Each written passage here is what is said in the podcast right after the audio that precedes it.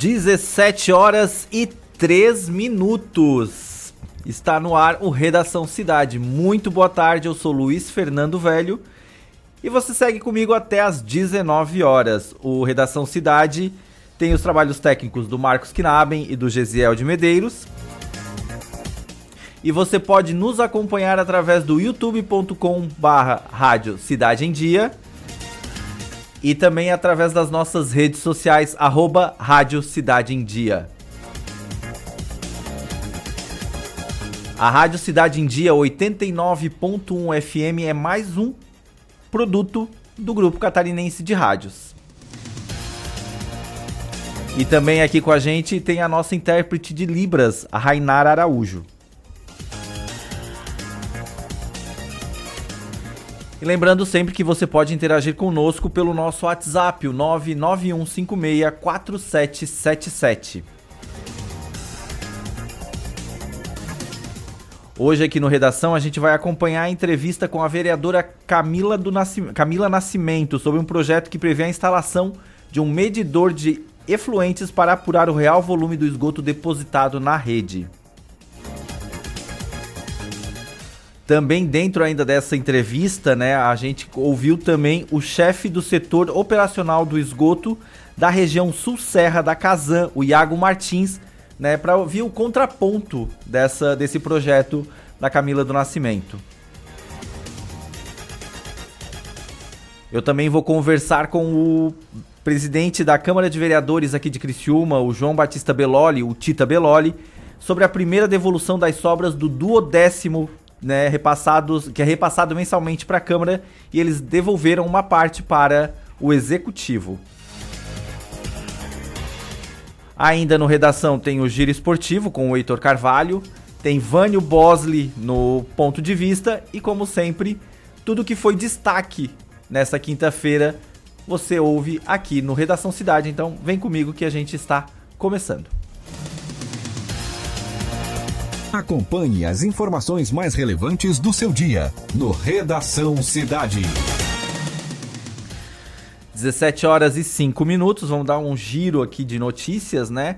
A Fundação Cultural de Criciúma inicia a temporada 2020 com a primeira edição do projeto Cultura, Esporte e Cidadania, que será realizado neste sábado, dia 7, aqui na Praça Nereu Ramos, no centro aqui de Criciúma, das 9 horas da manhã até ao meio-dia. A iniciativa é da FCC, com o apoio do governo de Criciúma e tem como objetivo unificar a cultura, o esporte, a cidadania, levando um pouco mais que o próprio nome já diz a todos os cidadãos de Criciúma. O projeto será realizado todos os sábados com atrações culturais da Fundação Cultural de Criciúma. E a Polícia Civil de Santa Catarina cumpriu mandados de busca e apreensão na manhã desta quinta-feira em cidades catarinenses na Operação Marias para combater a violência doméstica familiar contra a mulher. São, foram 24 mandados de prisão e 14 de buscas e apreensão contra os suspeitos. A polícia também fiscalizou se 80, 892 medidas protetivas concedidas estavam sendo cumpridas. Até ao meio-dia de hoje, cinco homens tinham sido presos em Florianópolis, São José, Palhoça, na Grande Florianópolis e em Joinville, no norte catarinense, e também no oeste, lá em São Miguel do Oeste. Agora a gente vai ouvir um boletim sobre a taxação de agrotóxicos que volta a ser discutida aqui no estado taxação de insumos e defensivos agrícolas volta ao centro das atenções na próxima semana. Uma audiência pública já está marcada para quarta-feira na Assembleia Legislativa para debater o tema. Parlamentares e representantes do setor produtivo catarinense querem entender a intenção do governo do estado em solicitar ao CONFAS o Conselho Nacional de Política Fazendária o cancelamento dos incentivos fiscais para insumos e defensivos agrícolas. A audiência será realizada em conjunto pelas comissões de Finanças e Agricultura. O deputado Marcos Vieira, do PSDB, presidente da Comissão de Finanças, enfatiza. O governo quer colocar ICMS em cima dos defensivos agrícolas. Os deputados não concordam. As entidades que representam os setores produtivos também não concordam. Nós não sabemos ainda qual a posição do governo em em definitivo, no CONFAS. O defensivo agrícola terá incidência de ICMS ou não? É bom ou não para Santa Catarina? Se colocarmos ICMS, vamos perder competitividade e preço internacional ou não? Entidades que representam o setor agrícola catarinense alertam para declarações recentes do secretário de Estado da Agricultura, Ricardo Gouveia, durante uma entrevista ao canal Rural, de que o Estado apresentará a proposta de tributação progressiva de agrotóxicos ao CONFAS. O vice-presidente da FAESC, a Federação da Agricultura de Santa Catarina, Enori Barbieri, explica que se apenas um Estado for contra a manutenção dos incentivos fiscais, todos os agricultores do Brasil perdem o benefício, aumentando os custos da produção e, em função de uma carga tributária maior, os produtos brasileiros perdem competitividade no mercado internacional e a renda do agricultor fica prejudicada. Então, a FAESC está simplesmente cumprindo com o seu papel de representante dos produtores rurais, mobilizando os produtores para que participem dessa audiência pública. Afinal de contas, foi uma novela muito grande ano passado, aonde a Assembleia Legislativa conseguiu, através de negociações, fazer com que o governo de Santa Catarina deixasse isso para a reunião do CONFAS no dia 30 de abril em Brasília. Mas nós somos sabedores, por declarações do próprio governo de Santa Catarina, que o voto do Estado de Santa Catarina, na reunião do CONFAS, que vai tratar da emenda 100 do CONFAS, que trata dos incentivos fiscais aos defensivos agrícolas, será contrário à renovação do convênio. Sem renovar o convênio, os insumos e defensivos agrícolas serão taxados, possivelmente com a escalonagem sugerida pelo governo catarinense no caso dos agrotóxicos, conforme o grau de toxicidade. O deputado estadual José Milton Schaefer, do Progressistas, presidente da Comissão de Agricultura da Assembleia, avalia que antes da reunião do CONFAS, programada para o fim de abril, é preciso deixar claro o posicionamento da sociedade sobre o tema. A agricultura catarinense, a agropecuária, já carrega um custo elevado de impostos por conta da nossa carga tributária e também do custo Brasil. Não é justo agora que, mesmo a nível federal, se eleve esses impostos, diminuindo a competitividade das nossas cadeias produtivas e diminuindo também a lucratividade e a renda da agricultura familiar ou empresarial. Por isso, a importância de sentarmos juntos, unirmos forças e mandarmos uma mensagem para o CONFAS, para o Ministério da Agricultura, para o governo federal, contrários aí a todo e qualquer tipo de aumento de impostos. A audiência pública está marcada para iniciar a uma e meia da tarde da próxima quarta-feira na Assembleia Legislativa. As federações da agricultura, como FAESC e FETAESC, organizam caravanas para a audiência. De Florianópolis, Patrícia Gomes. Tá aí, Patrícia Gomes trazendo informações aqui para o, Redação Cidade sobre a taxação de agrotóxicos que voltou a ser discutida aqui no estado, né? E um pesquisador da Universidade Federal de Santa Catarina, aqui da UFSC, criou um protótipo de embalagem com óleos essenciais que pode ajudar a controlar a contaminação da maçã. Durante a armazenagem comercial... e a comercialização pelo bolor azul, né? A doença é provocada pelo fungo Penicillium spansum, que apodrece a fruta após a colheita. O estado é o maior produtor da, nacional da fruta. E o prazo para concorrer às bolsas de pesquisa e inovação oferecidas pela Fundação de Amparo à Pesquisa e Inovação do Estado de Santa Catarina, a FAPESC, termina amanhã, sexta-feira, dia 6. Conforme o edital, 20 bolsas serão selecionadas para compor o núcleo de projetos setoriais, o NUPROGE que receberá suporte do Escritório de Gestão de Projetos criando, criado recentemente. Os candidatos devem ter ensino superior completo com especialização ou cursos em gestão de projetos. A remuneração é de R$ 4 mil por mês durante um ano, que poderá ser prorrogado por 12 meses.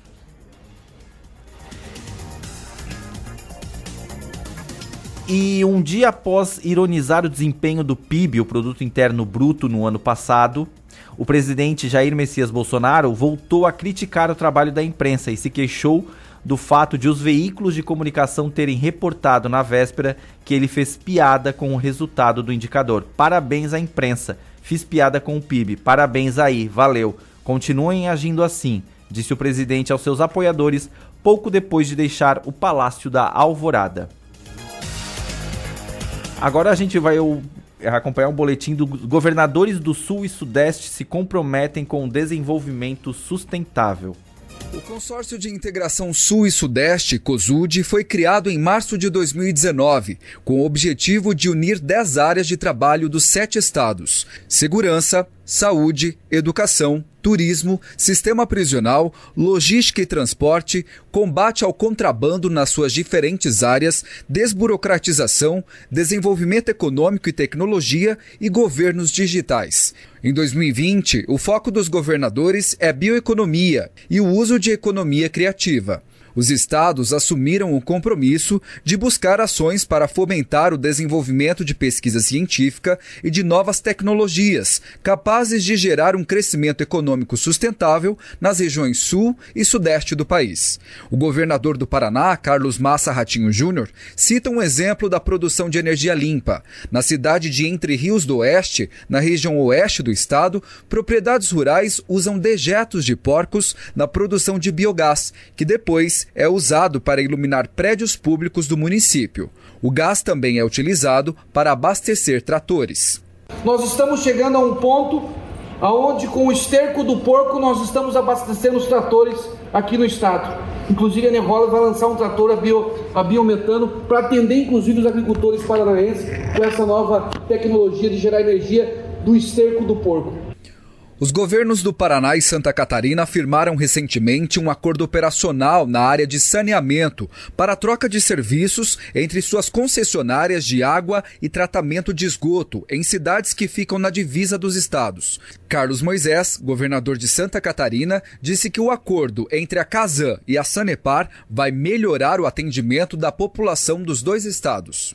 A gente junta a expertise das duas empresas, tanto a Sanepar quanto a Casan, aonde nós temos municípios limítrofes, nós podemos é, montar, utilizar equipamentos em conjunto, utilizando a situação do relevo, nos sistemas gravitacionais, aonde inicia muitas vezes em Santa Catarina e termina no Paraná e vice-versa. Então esse termo de cooperação vem ao encontro dos interesses públicos dos dois estados e dos nossos municípios para melhor atender o cidadão no que diz respeito a saneamento básico. O COSUD também reforça o apoio ao Acordo de Paris como uma resposta aos recentes desastres ambientais e alterações climáticas no. O acordo da Organização das Nações Unidas busca a redução dos gases do efeito estufa a partir de 2020. O governador do Rio Grande do Sul, Eduardo Leite, afirma que o trabalho das gestões estaduais precisa promover o desenvolvimento econômico, mas respeitando o meio ambiente. Não fomos eleitos para resolver o problema do governo, e sim resolver o problema da vida das pessoas. E por isso, além de resolver o problema do governo, precisamos gerar desenvolvimento.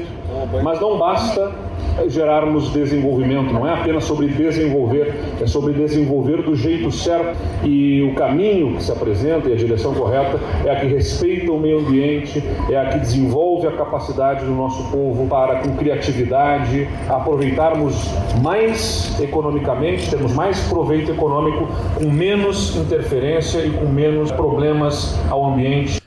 Por conta dessa preocupação, o grupo reforçou o pedido ao governo federal por maior autonomia e agilidade para licenciamento de portos, gestão ambiental, processos de concessão e renovação de hidrelétricas e licenciamento dos parques nacionais.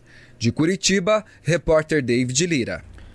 Tá aí, David, trazendo informações aqui sobre os projetos, os, o desenvolvimento sustentável, né? Daqui a, daqui a pouco a gente vai ouvir a entrevista com a vereadora Camila do Nascimento, que ela deu uma entrevista hoje para o Rafael Matos a respeito de um projeto que prevê a instalação de medidor de efluentes nos esgotos aqui, né? O projeto é, foi sancionado pela Câmara nesta segunda-feira.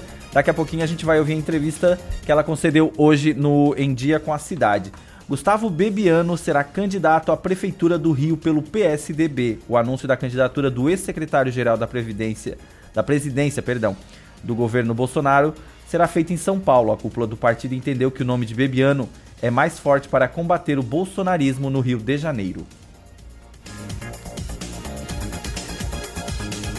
A apreensão de cocaína pela Receita Federal bate recorde em 2019 e chega a 57 toneladas.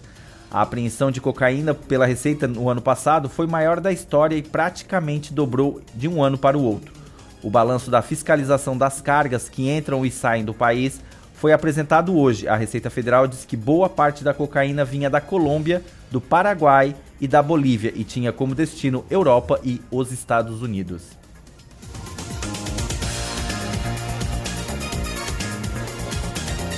E, e, a polícia faz o mapeamento digital da área onde os jovens morreram lá em Paraisópolis. Nove, as nove mortes ocorreram em um baile funk em dezembro de 2019. Os investigadores utilizaram um scanner para desenhar virtualmente vielas da comunidade. Com os mapas digitais, os policiais puderam fazer simulações e reconstituições sem precisar voltar à cena do crime. O, o término do, do inquérito da Polícia Civil foi prorrogado e ainda não há um novo prazo para o fim das investigações. Ainda no giro pelo, pelo país, né? Motos são maiorias em estados do norte, nordeste e centro-oeste. Um dos motivos é a substituição dos animais de tração nas zonas rurais. Além de melhorar o bem-estar dos bichos e dos trabalhadores, os veículos também aumentam a eficiência nas fazendas. A falta de habilitação é uma das preocupações das autoridades de trânsito.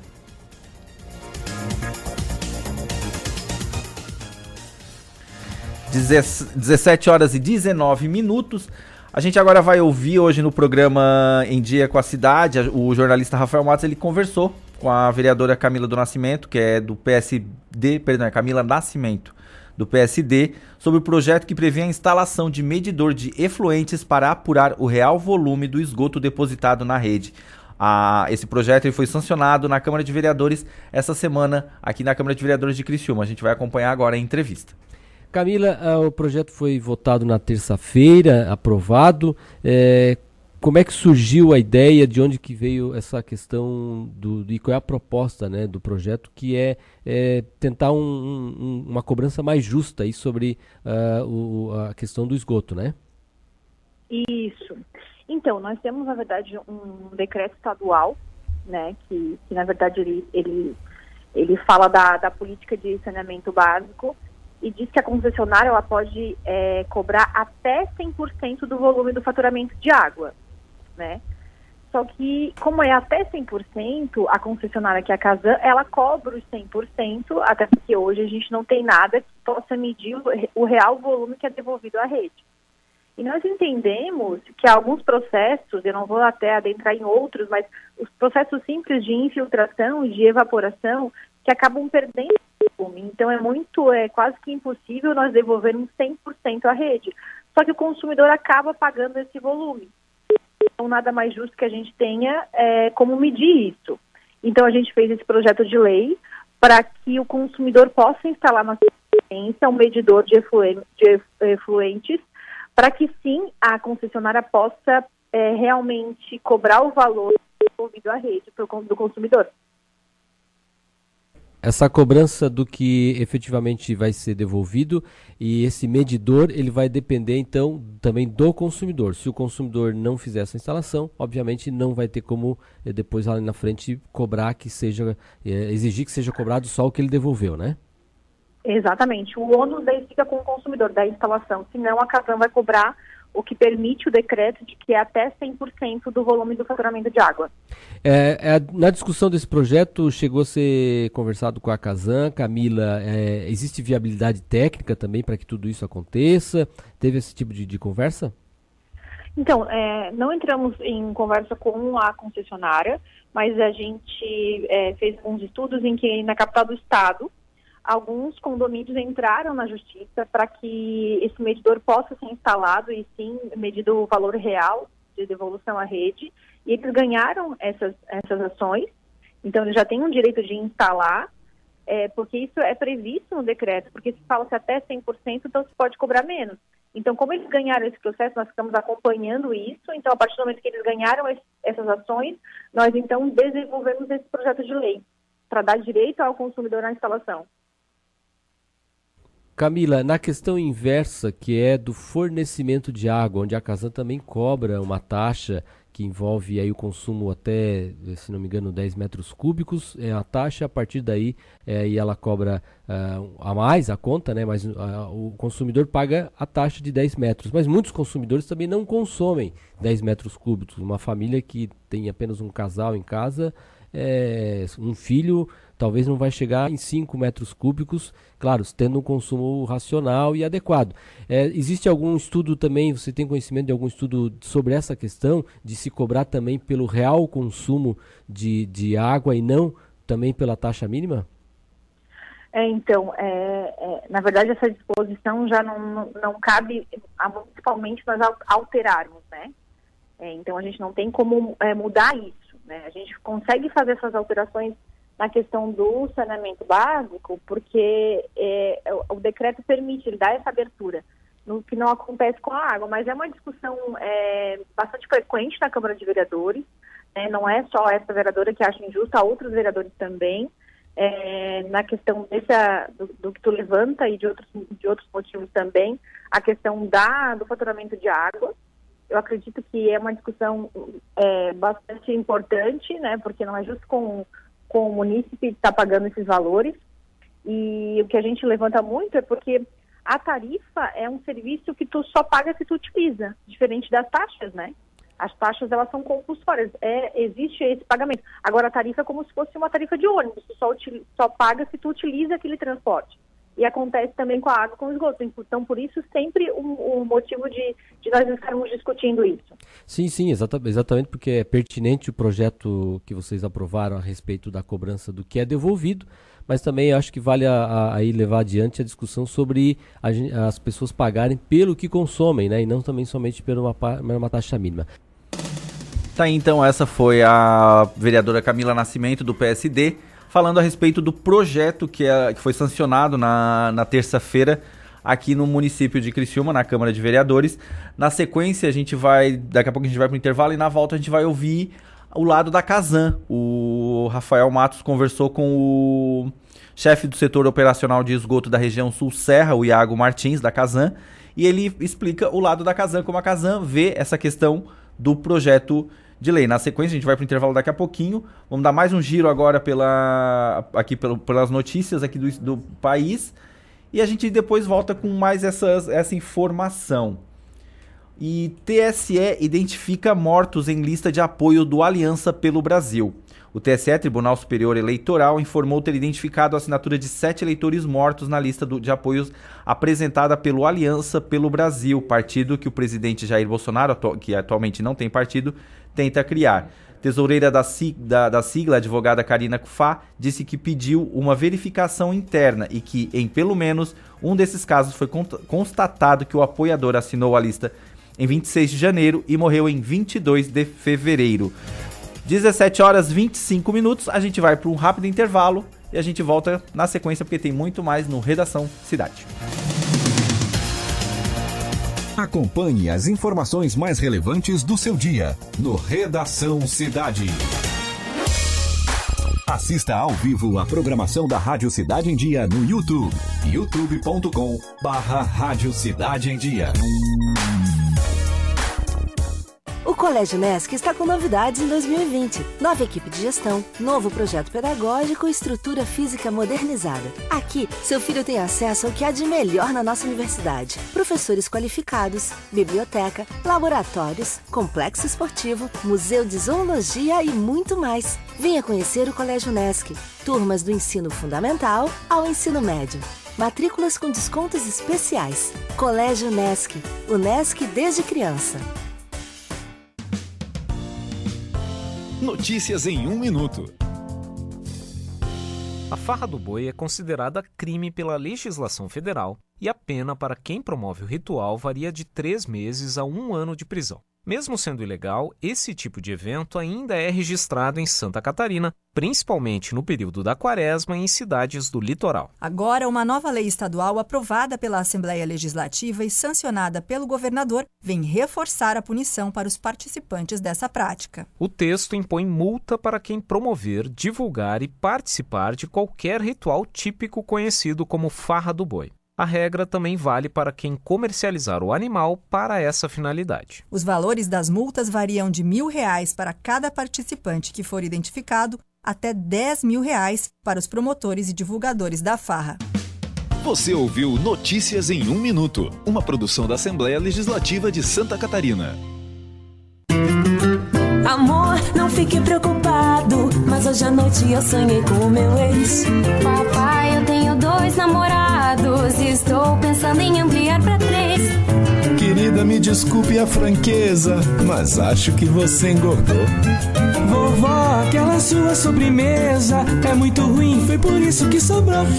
Aquele seu perfume que eu adoro, hum, lembra minha primeira namorada. Aquela sua camisa autografada do Brasil não sumiu, eu dei pro filho da empregada. Eu uso seu batom e seus vestidos sempre que você está dormindo. A cada dez vezes que a gente namora, em oito delas acabo fingindo.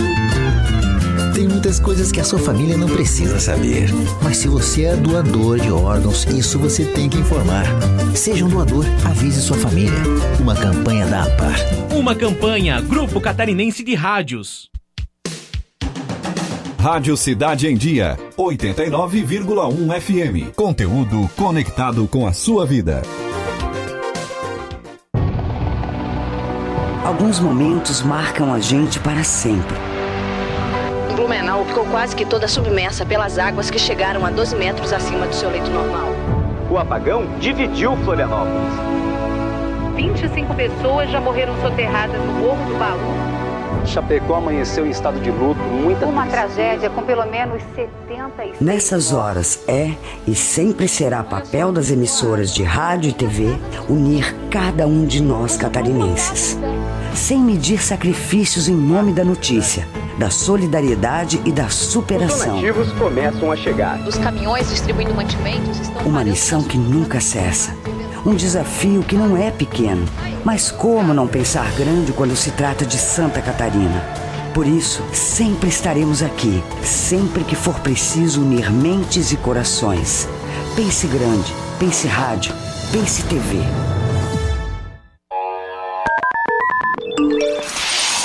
A Time Marketing Digital tem o que o seu negócio precisa: criatividade e inovação para suas redes sociais. Vem com a Time e faça o seu negócio crescer. Entre em contato através do nosso WhatsApp 4899114 0193.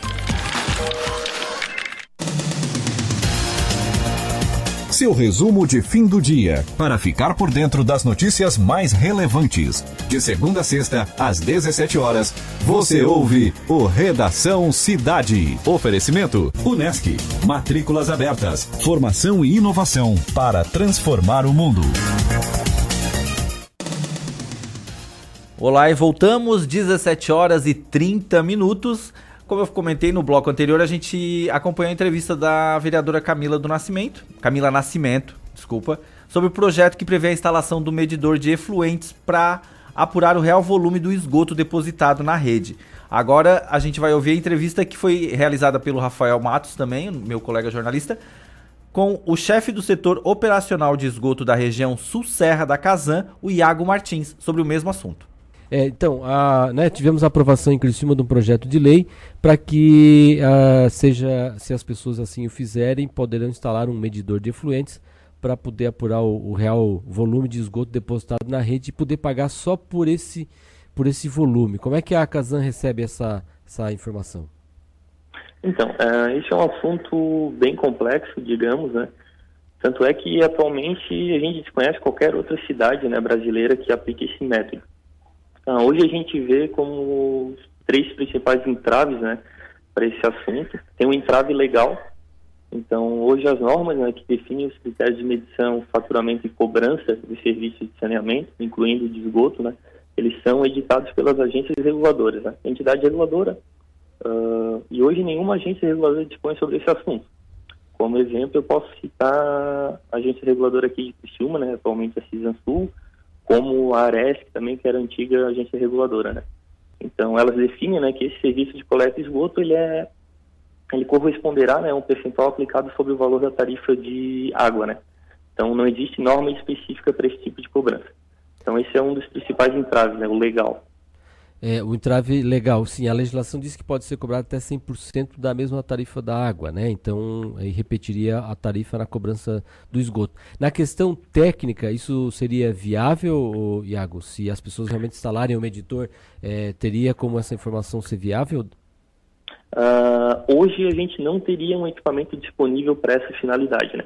Então, aí que a gente entra no segundo entrave, né? Que seria o entrave técnico, né? Para instalação desse, desse medidor. Então, ah, hoje não tem nenhum equipamento homologado no Inmetro, né, para essa finalidade. Então, o Inmetro é o Instituto Nacional de Metrologia, né, ele é o responsável por executar essas medidas, essas políticas nacionais de metrologia de qualidade. E hoje eles não têm nenhum equipamento homologado para essa finalidade. Então, mesmo que essa lei seja sancionada, a gente não teria como executá-la, né, por não ter esse equipamento homologado. Uh, Iago, você tem informação de que a Casan vai recorrer de alguma maneira da viabilidade dessa lei, da aplicação dessa lei, porque depois que virar lei vai, vai implicar aí algum tipo de conflito e de cobrança da Casan, né? E aí uh, você tem informação se a entidade, se a instituição Casan vai se, se manifestar? Uh, essa questão jurídica a, a gente ainda está por fora, né? Por ter sido um projeto novo, mas eu acredito que sim, né? Vai ter vários barramentos para isso, né? Principalmente das agências reguladoras, né? nem tanto a Casan, mas por elas que definem esse critério de medição, né? Então, para te ter uma ideia, tem outro entrave também, que seria o financeiro, né? Então, hoje não existe uma estrutura tarifária para cobrança de esgoto, né? Nenhuma agência reguladora trata uh, esse volume de esgoto, né? Um valor por metro cúbico. Então, teria que ser feito todo um novo estudo e uma nova estrutura tarifária para essa cobrança, né? Esse valor medido de esgoto caso tenha a possibilidade técnica né, de ser executado. É, Iago, também nessa questão é, técnica, você disse aí que não existe né, um, no Inmetro algo que faça essa medição. No sentido inverso de fornecimento de água, onde também hoje é cobrado, primeiro, existe uma taxa básica que prevê um consumo de até 10 metros cúbicos, né? Se não é isso, eu esse é o dado, e é a partir daí é que é, pode ter uma cobrança maior. Também não seria viável futuramente uma cobrança abaixo dessa taxa mínima uh, é, é, nesse, nesse ponto de fornecimento de água. É possível essa medição? Uh, hoje a agência reguladora do Estado de Santa Catarina, né, a ARESC, ela já tem essa proposta né, de uma nova estrutura tarifária, na qual ela é composta por um preço, uma taxa básica, né, que seria ah, então existe essa perspectiva que é possível futuramente a gente ter essa cobrança também na, no fornecimento de água, ter essa, essa, esse equilíbrio entre o consumo e, o, e, e aí sim, quem sabe, uma taxa menor para quem consome menos. É, exatamente, né? O objetivo principal disso é realmente cobrar o que o usuário usa, né? E também favorecer, né? Ou propiciar a economia de água, né? Porque hoje, nesse, nesse novo cenário, né? Quanto mais o consumidor economizar, menor vai ser a tarifa dele, né? Tá certo, então uh, conversamos com o Iago Martins, chefe do setor operacional de esgoto da região sul e serra da Casan. Iago, muito obrigado por suas informações aqui para o nosso ouvinte e espectador. Tá então o outro lado do, da moeda, digamos assim, né? O Rafael conversou com a Camila e aí depois conversou com o pessoal da Casan para ver como é que vai se encaminhar esse projeto do, do efluente ali. Vamos dar mais um giro de notícias aqui, são 17 horas e 36 minutos. Prêmios de boas ações, de boas práticas em gestão pública de Santa Catarina recebe inscrição até a próxima segunda-feira. É, as inscrições estão abertas até dia 9. O objetivo da premiação é identificar, reconhecer e disseminar práticas inovadoras na gestão de serviços públicos, Podem se inscrever órgãos go governamentais, municipais, estaduais ou federais, organizações da sociedade civil, empresas e profissionais autônomos. Essa é a terceira edição do prêmio, que ela, ela é realizada pelo, pela Rede de Controle de Gestão Pública do Estado de Santa Catarina e, os parce e tem parceiros, uma novidade deste ano. A comissão permanece contínua, liberada pela Universidade Federal do Estado de Santa Catarina, perdão, a Universidade do Estado de Santa Catarina, a UDESC, por meio do Departamento de Administração Pública do Centro de Ciências da Administração e Socioeconômicas, da ESAG. E ainda notícias aqui de Santa Catarina, né? Milho desenvolvido pela Ipagre resiste à estiagem e ganha confiança de agricultores. A pouca chuva ocorrida entre o fim de 2019 e início de 2020 em algumas regiões aqui do estado causou uma perda de 7,7% da safra estadual de milho, segundo o estudo do Centro de Socioeconomia e Planejamento Agrícola da EPAGRE. Mas para aqueles que apostaram em milhos variedades de polinização aberta, o VPA da EPAGRE, a situação é mais tranquila é que esses materiais melhorados geneticamente pela pesquisas da Epagres apresentaram boa resistência a estiagens, aliadas a boa produtividade e a, uma, e a um excelente custo-benefício. O resultado é mais dinheiro no bolso do agricultor familiar que investiu na compra de sementes do milho VPA para esta safra.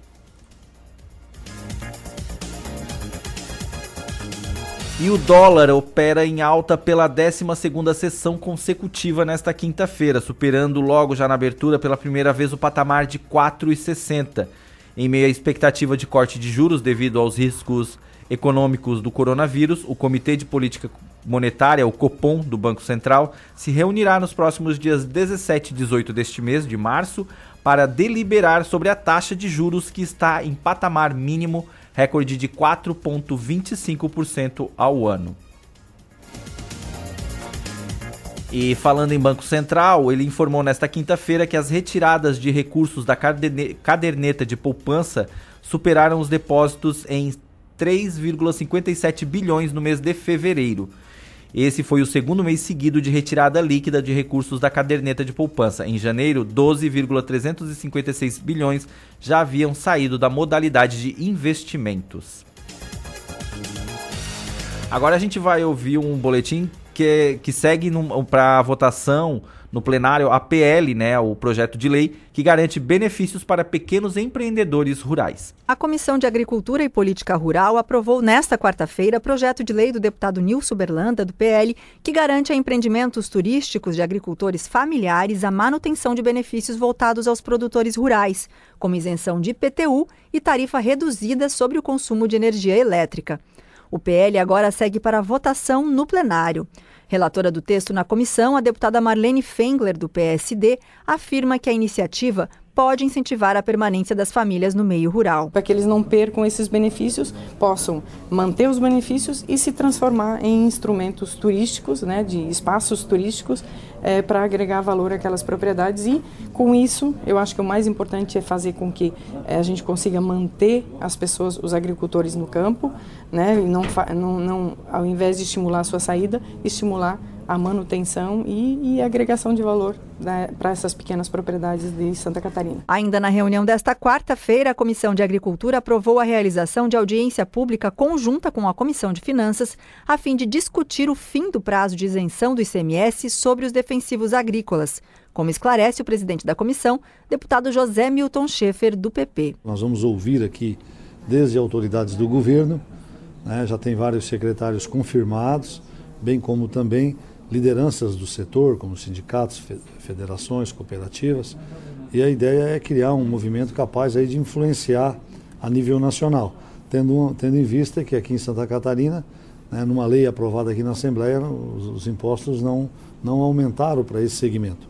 Mas agora, a partir de abril, né, tem uma nova discussão no CONFAS a nível de Brasília, e nós queremos, através dessa audiência, desse debate, influenciar para que é, esse setor não sofra né, aumento de impostos, tendo em vista aí a, a grande competitividade internacional que Santa Catarina tem. O debate está programado para o dia 11 de março, a uma e meia da tarde, no plenarinho da Alesc. Repórter Nara Cordeiro. Tá aí, Nara Cordeiro trazendo informações aqui para o Redação Cidade. 17 horas 41 minutos. A gente segue aqui com mais algumas informações, algumas notícias, giros de notícias aqui pelo no redação. O secretário do Tesouro Nacional, Mansueto Almeida, afirmou hoje, quinta-feira, que o país está passando por enormes dificuldades e disse não ser normal que uma nação como o Brasil cresça 1% ao ano. O resultado do produto interno bruto, o PIB de 2019, que foi divulgado ontem, apontou que a economia brasileira cresceu apenas 1.1%.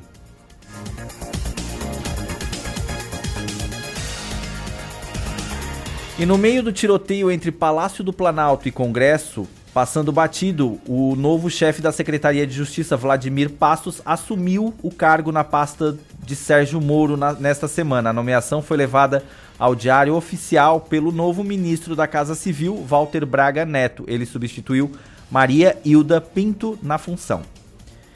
E se recusando a dar explicações, o Itamaraty removeu quatro funcionários dos postos diplomáticos da Venezuela, num sinal que começa a ser interpretado dentro do próprio Ministério das Relações Exteriores como uma eventual preparação do Brasil para diminuir de forma drástica as atividades da embaixada e consulado no país vizinho. Agora vamos dar um pulinho, falar sobre a eleição dos Estados Unidos. A senadora norte-americana Elizabeth Warren eh, desistiu hoje, quinta-feira, de concorrer à presidência dos Estados Unidos. A pré-candidata é, ocupava o terceiro lugar nas pesquisas de intenção de votos pela nomeação para o Partido Democrata e deixa a corrida um dia após a saída de Michael Bloomberg. Em entrevista coletiva, a senadora disse que ainda não vai anunciar quem seguirá apoiando na campanha pela indicação do Partido Democrata. E aí, falando aqui hora por Santa Catarina, a gente vai ver o boletim do, TS, do TCESC, que está ampliando a atuação do Sistema Nacional de Contas. O presidente do Tribunal de Contas de Santa Catarina, conselheiro Adircélio de Moraes Ferreira Júnior, assumiu no início de fevereiro em Brasília a Secretaria-Geral do Conselho Nacional de Presidentes dos Tribunais de Contas, o CNPTC. Entidade de âmbito nacional, o Conselho viabiliza e promove a integração das instituições, intercâmbio de informações e uniformização de ações para fortalecer o controle externo e incentivar políticas públicas em benefício da sociedade.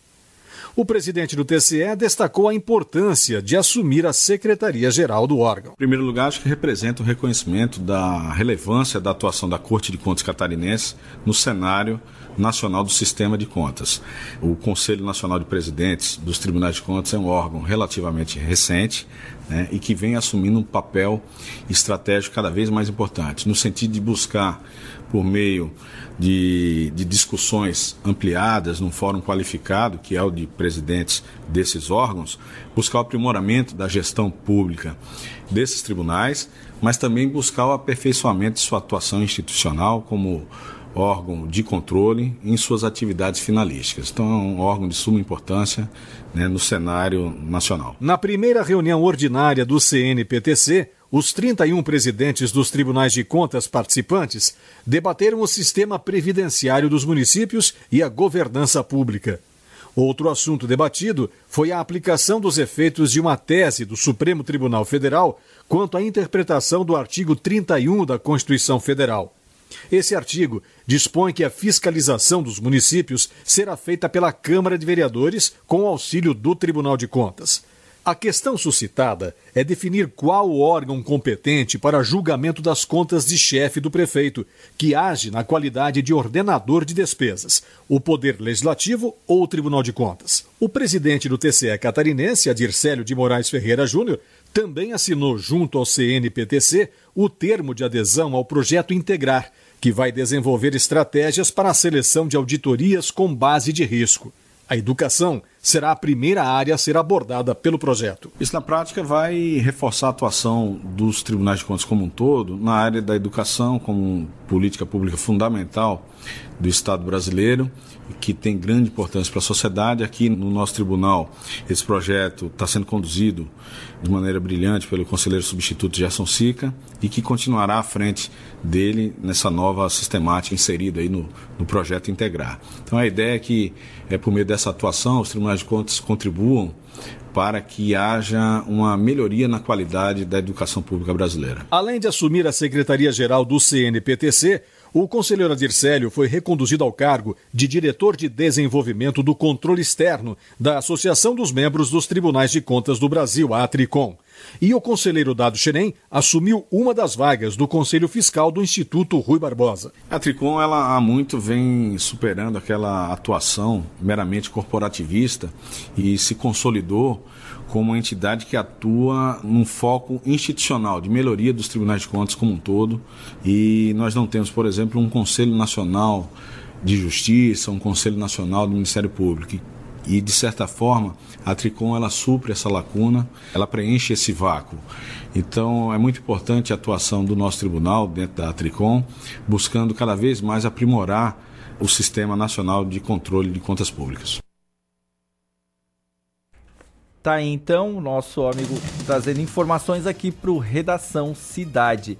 Ministério da Saúde atualiza para 8 o número de casos de coronavírus no país. Pouco antes, o governo tinha anunciado 7 confirmações, mas o exame do paciente do Espírito Santo deu positivo. A maior parte dos infectados está em São Paulo um no, e tem um que está no Rio de Janeiro. Há um nono possível caso em Brasília, aguardando a contraprova. O Ministério da Saúde também anunciou que o primeiro paciente diagnosticado transmitiu o vírus para outras duas pessoas. E falando ainda em coronavírus, hoje o, o Ministério da a Secretaria de Saúde aqui do estado de Santa Catarina é, passou o boletim do Covid-19, né? Como é que tá o, a questão aqui no estado. São 54 casos suspeitos e 4 foram descartados, tá? Criciúma tem um caso em monitoramento, tá? Tem municípios com, com pacientes em monitoramento, então Aqui é, no sul a gente tem Criciúma com um caso. E depois tem Balneário, Benedito Novo, Blumenau, Brusque, Chapecó, né? É, Florianópolis são 17 casos monitorados, é o maior estado, a maior cidade ali que tem número de pacientes monitorados é Florianópolis com 17.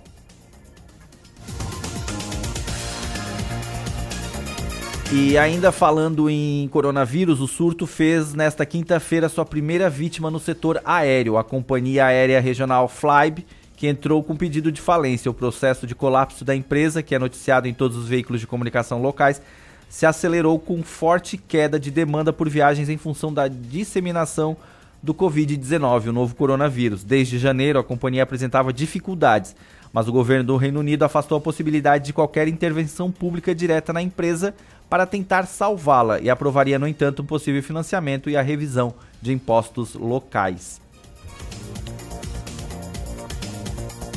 Então, ainda falando, né, naquele aquele resultado da, da adolescente lá de São Paulo, que ela fez a contraprova para saber se tinha o coronavírus mesmo. Nessa quinta-feira, o resultado do teste dela deu positivo, né, e o Ministério da Saúde já soma Agora são quatro casos lá em São Paulo. A paciente de 13 anos viajou ao exterior com passagens por Portugal e Itália e teve uma lesão no ligamento durante essa viagem, sendo medicada em um hospital italiano. Ela voltou ao Brasil no domingo, dia 1 e procurou o atendimento médico no Hospital Beneficência Portuguesa, na capital paulista. E no dia 3 de lá no dia 3 de março ela foi no Beneficência Portuguesa. Mesmo sem apresentar sintomas, os médicos coletaram amostras para o teste do coronavírus, que foi encaminhado ao laboratório Fleury. O resultado do exame deu positivo.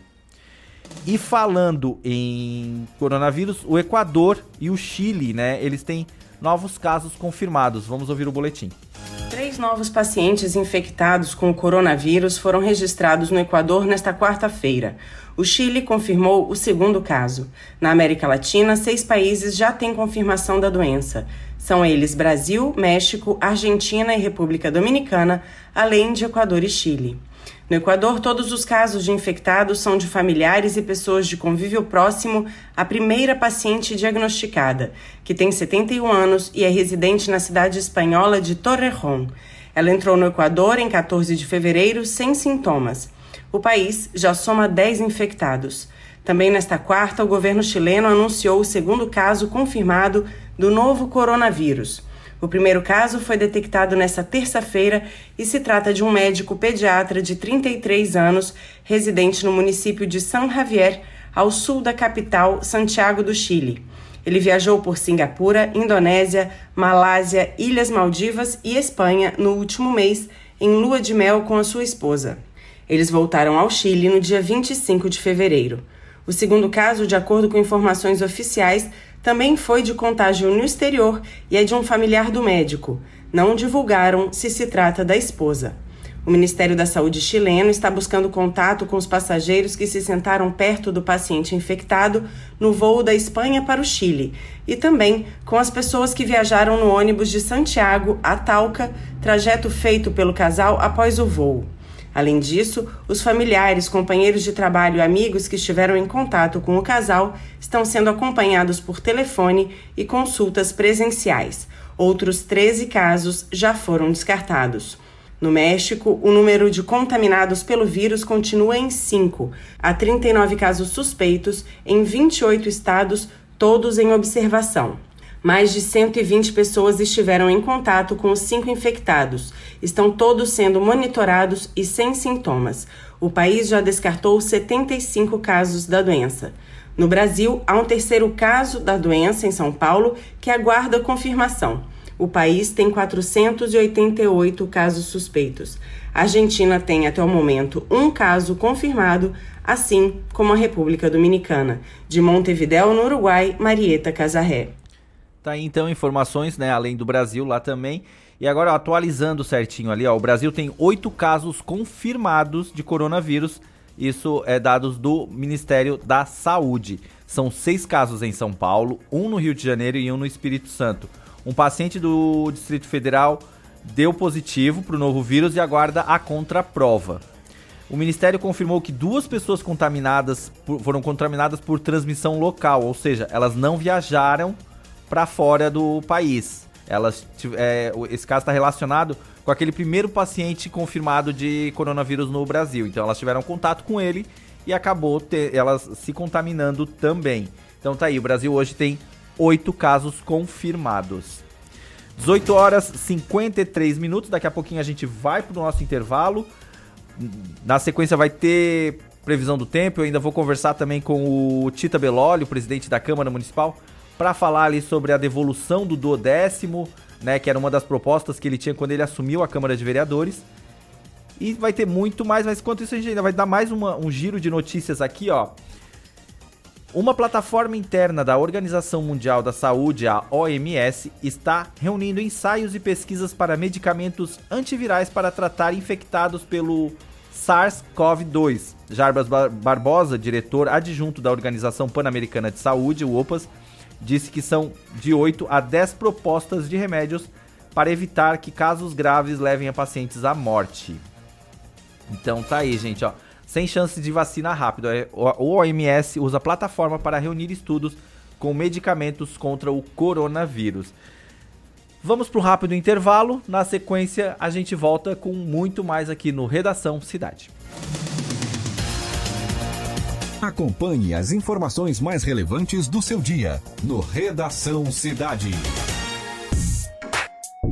Acompanhe a Rádio Cidade em Dia nas redes sociais arroba Rádio Cidade em Dia. Estamos no Facebook, no Instagram, no Twitter e no YouTube. O Colégio Nesc está com novidades em 2020. Nova equipe de gestão, novo projeto pedagógico e estrutura física modernizada. Aqui, seu filho tem acesso ao que há de melhor na nossa universidade. Professores qualificados, biblioteca, laboratórios, complexo esportivo, museu de zoologia e muito mais. Venha conhecer o Colégio Nesc. Turmas do ensino fundamental ao ensino médio. Matrículas com descontos especiais. Colégio Nesc. O Nesc desde criança. Não arrisque ter que dizer adeus a um filho para sempre. O sarampo pode matar. Por isso, pessoas de 5 a 19 anos de idade devem ser vacinadas contra o sarampo. Fique atento. A vacinação vai até 13 de março. Procure uma unidade de saúde e leve a caderneta de vacinação. Quem já tomou as duas doses da vacina não precisa se vacinar. Movimento Vacina Brasil. Mais proteção para a sua família. Ministério da Saúde, Governo Federal, Pátria Amada Brasil. ZYN 553. Rádio Cidade em Dia. Conteúdo conectado com a sua vida. Dicas para a segurança no verão. Corpo de Bombeiros Militar de Santa Catarina. Previna-se, não seja mais uma vítima. Corrente de retorno. As correntes de retorno são regiões no mar em que há maior probabilidade de afogamento. Nas praias catarinenses, os guarda-vidas sinalizam através de bandeiras. Fique de olho nas dicas e evite ser mais uma vítima. Em caso de emergência, ligue 193. Amor, não fique preocupado. Hoje à noite eu sonhei com o meu ex. Papai, eu tenho dois namorados. E estou pensando em ampliar pra três. Olha, me desculpe a franqueza, mas acho que você engordou. Vovó, aquela sua sobremesa é muito ruim, foi por isso que sobrou. Aquele seu perfume que eu adoro, hum, lembra minha primeira namorada. Aquela sua camisa autografada do Brasil não sumiu, eu dei pro filho da empregada. Eu uso seu batom e seus vestidos sempre que você está dormindo. A cada dez vezes que a gente namora, em oito delas acabo fingindo. Tem muitas coisas que a sua família não precisa saber. Mas se você é doador de órgãos, isso você tem que informar. Seja um doador, avise sua família. Uma campanha da APAR. Uma campanha Grupo Catarinense de Rádios. Oi, pessoal, tudo bem? Eu sou Eduardo Maciel e estou aqui na Rádio Cidade em Dia de segunda a sexta-feira no programa Cotidiano. Eu aguardo vocês a partir das nove e meia da manhã com muito entretenimento e conteúdo até às onze e meia da manhã. Então sintoniza aí 89.1 FM e segue a gente no youtube.com Rádio Cidade em Dia para assistir todos os nossos conteúdos. E não esquece de acompanhar as nossas redes sociais, arroba Rádio Cidade em Dia no Facebook, Instagram e Twitter. Rádio Cidade em Dia. Conteúdo de qualidade no ar e na palma da sua mão. Acompanhe as informações mais relevantes do seu dia no Redação Cidade.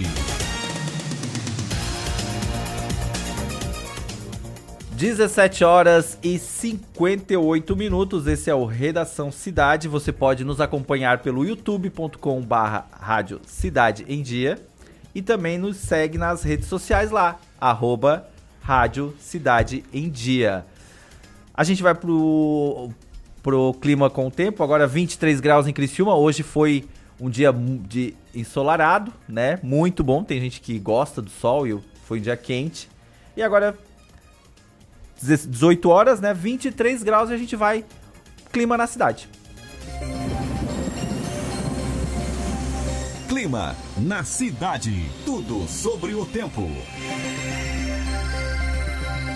Bom dia. A Epagre informa as condições do tempo para o litoral do estado de Santa Catarina para esta quinta-feira, 5 de março de 2020 ainda sob a influência de um ciclone tropical bem distante da nossa costa, mas ele ainda manda banda de nebulosidade, por isso o início desta quinta-feira ainda é bastante nublado no litoral, inclusive com chuva no litoral sul, que deve passar aí no decorrer desta quinta-feira. O sol volta a predominar em todo o litoral catarinense. A temperatura se eleva discretamente no decorrer do período e não passa da casa dos 30 graus no período da tarde o vento continua soprando de sul-sudeste com uma variação para leste, de intensidade fraca a no máximo moderada. No mar, a visibilidade é boa e a altura de ondas segue mais baixa, pelo menos em áreas mais próximas da costa. Mais detalhes, acesse o boletim do tempo no site da Ipagrecirá, assim como no boletim da pesca. Marcelo Martins, meteorologista da Ipagrecirã, com a condição do mar e do tempo para o estado de Santa Catarina. Tá aí Marcelo Martins trazendo informações do tempo. Gente, agora a gente vai ouvir um boletim que é a contratação de temporárias é, de temporários, né? Aliás, as contratações temporárias para Páscoa elas serão menores esse ano em 2020 fim do carnaval, o comércio já se prepara para a Páscoa e as lojas e supermercados em todo o Brasil começam a receber produtos de chocolate ainda nesta semana. De acordo com a Associação Brasileira da Indústria de Chocolate, Amendoim e Balas, ABCAB já foram contratados 14 mil temporários para reforçar a produção de ovos de Páscoa. São 4 mil vagas a menos que em 2019. No ano passado, 18 mil pessoas foram contratadas, tanto para a linha de produção quanto para o ponto de venda. Em média, 30% para a fábrica e 70% para ponto de vendas. O presidente da associação, Biraci Fonseca, diz que o número de contratação é menor que em 2019 porque houve uma redução no número de trabalhadores que vão atuar como promotores. Um batalhão de promotores e promotoras abordando o consumidor. Então nós entendemos que o consumidor a consumidora precisa ter um pouco mais de liberdade, um pouco mais de independência para exercer o seu livre-arbítrio de escolher o melhor, o, o que mais se adequa ao seu perfil de consumo. O Biraci Fonseca afirma que 140 novos produtos serão lançados para esta Páscoa no Brasil. Ele acredita que não houve redução no consumo de chocolate pelos brasileiros e se diz otimista com as vendas este ano. O que pode acontecer em algum momento em função da própria condição de poder aquisitivo alguns consumidores diminuem um pouco a quantidade de compra de ovos, séries, na sua necessidade de compra, tablete, caixa de bombom, que são produtos mais acessíveis financeiramente falando. Acredito que vai ser uma boa Páscoa, que vai ser uma boa venda. Ainda segundo o presidente da Abicap, o comércio ainda está contratando os temporários para esta Páscoa. As vagas estão focadas nos pontos de vendas dos produtos de chocolate. Com produção de Marcela Rebelo, Cariane Costa. Tá então a contratação esse ano, como a gente já ouviu, serão menores, né, em 2020. E agora vamos falar de um assunto bem bacana aqui da nossa cidade. Hoje foi feito a, o repasse, né, do, a devolução do duodécimo para o executivo. Que já está na linha comigo o presidente do, da Câmara de Vereadores aqui de Criciúma, o Tita Beloli. Boa tarde, Tita. Muito obrigado por atender o Redação Cidade, por atender a Rádio Cidade em Dia. Boa tarde, boa tarde. Prazer é todo meu, com certeza. Quando vocês precisarem, é só ligar que com certeza estarei atendendo. Certo. Tita, é só para a gente entender o que, que é o duodécimo. O duodécimo é o repasse que é feito é, mensalmente pela Prefeitura Municipal de Criciúma à Câmara de Vereadores, que é em torno de 5%. Então, esse valor, o que é utilizado e as sobras, então, agora a partir de agora, é, é, não, não, não vou fazer a devolução só no final do ano, mas sim a cada dois meses vou estarei fazendo a devolução. Hoje já fizemos a primeira devolução no valor de 1 milhão 250, aonde esse recurso, né, claro que é a prerrogativa do prefeito, mas nós pedimos a ele então que invista na saúde da cidade de Criciúma, invista em infraestrutura, invista na educação, para esse dinheiro não ficar parado lá na conta da Câmara e sim seja investido no cidadão criciumense. Foi um compromisso meu é, desde o início quando é, fui eleito presidente da Câmara e então já estou é, cumprindo o meu compromisso com o cidadão cristiano. Certo, é só para é só a gente entender. Esse dinheiro vocês recebem para para fazer o pagamento das contas da Câmara, o que sobra vocês devolvem para o Executivo, é isso?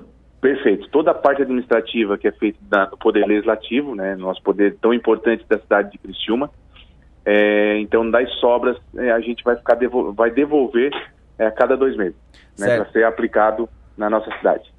Certo, e aí é, isso era uma era uma era isso é feito normalmente todo, mas era todo final de ano e agora vocês começam a fazer, digamos, a cada dois meses? É isso, é, na realidade assim, foi uma vontade, é, eu como presidente, conversei bastante com os vereadores também, conversei com a mesa diretora, eles também acharam legal, até porque esse recurso, de ficar parado numa conta específica, como eu acabei de falar, é, ele seja utilizado, né? Quantas coisas podem ser feitas na cidade de Cristina com esse recurso. Então, é, eu acho que é um gesto importante da, dos 17 vereadores e a gente vai continuar fazendo então a cada dois meses. Né? Então, a partir do momento é, fechou as contas, so, fez a sobra, a gente já devolve e é, e é, aplicado na cidade. Então, isso é importante. Hoje também teve a participação do Observatório Social, que estava lá, o Sinésio, o presidente do Observatório, acompanhou todo é, é, essa entrega desse recurso. Então foi muito importante, né, um momento importante para a Câmara, até porque deixar bem claro para o cidadão cristiumense que esse dinheiro não é da Câmara. Esse, cidadão, esse dinheiro é do cidadão cristiumense. Então, nada mais justo do que devolver ao prefeito e ele aplicar na cidade.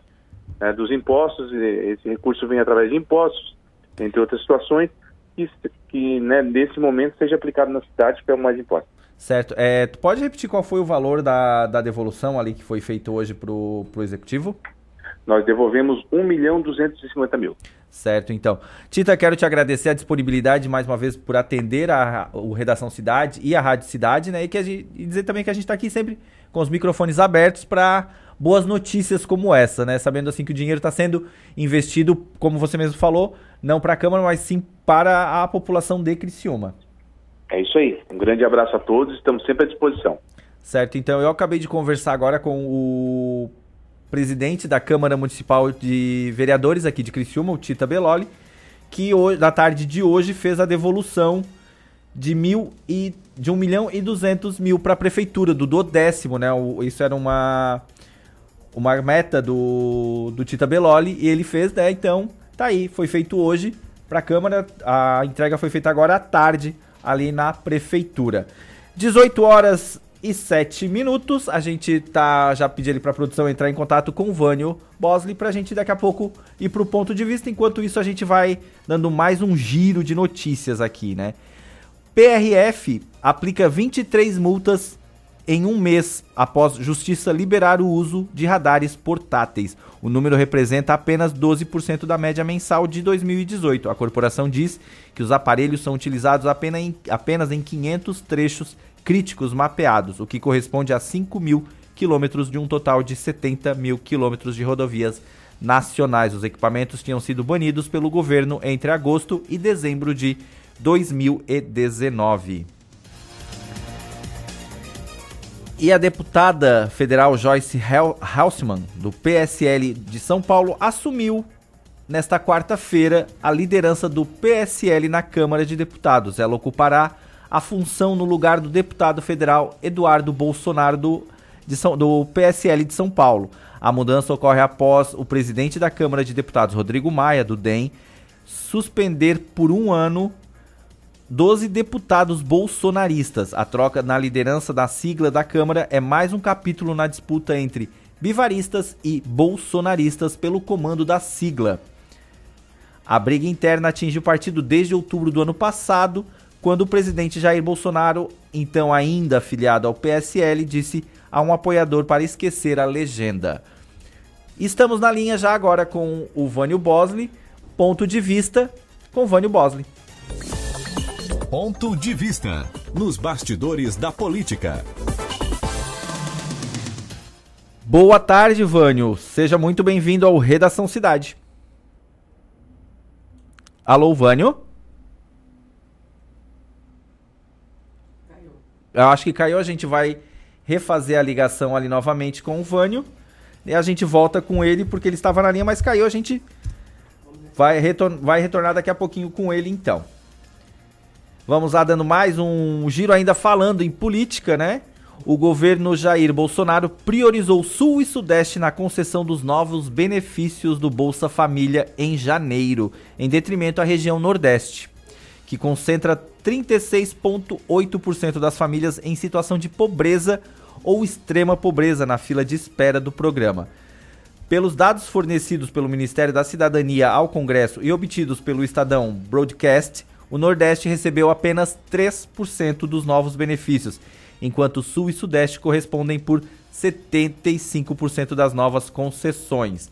Para a gente ter uma ideia sobre isso, o número de novos benefícios concedidos aqui no nosso estado, em Santa Catarina, que tem população oito vezes menor que o Nordeste e governada pelo Carlos Moisés, que é do PSL, foi o dobro repassado à região nordestina inteira, cujos governadores são da oposição.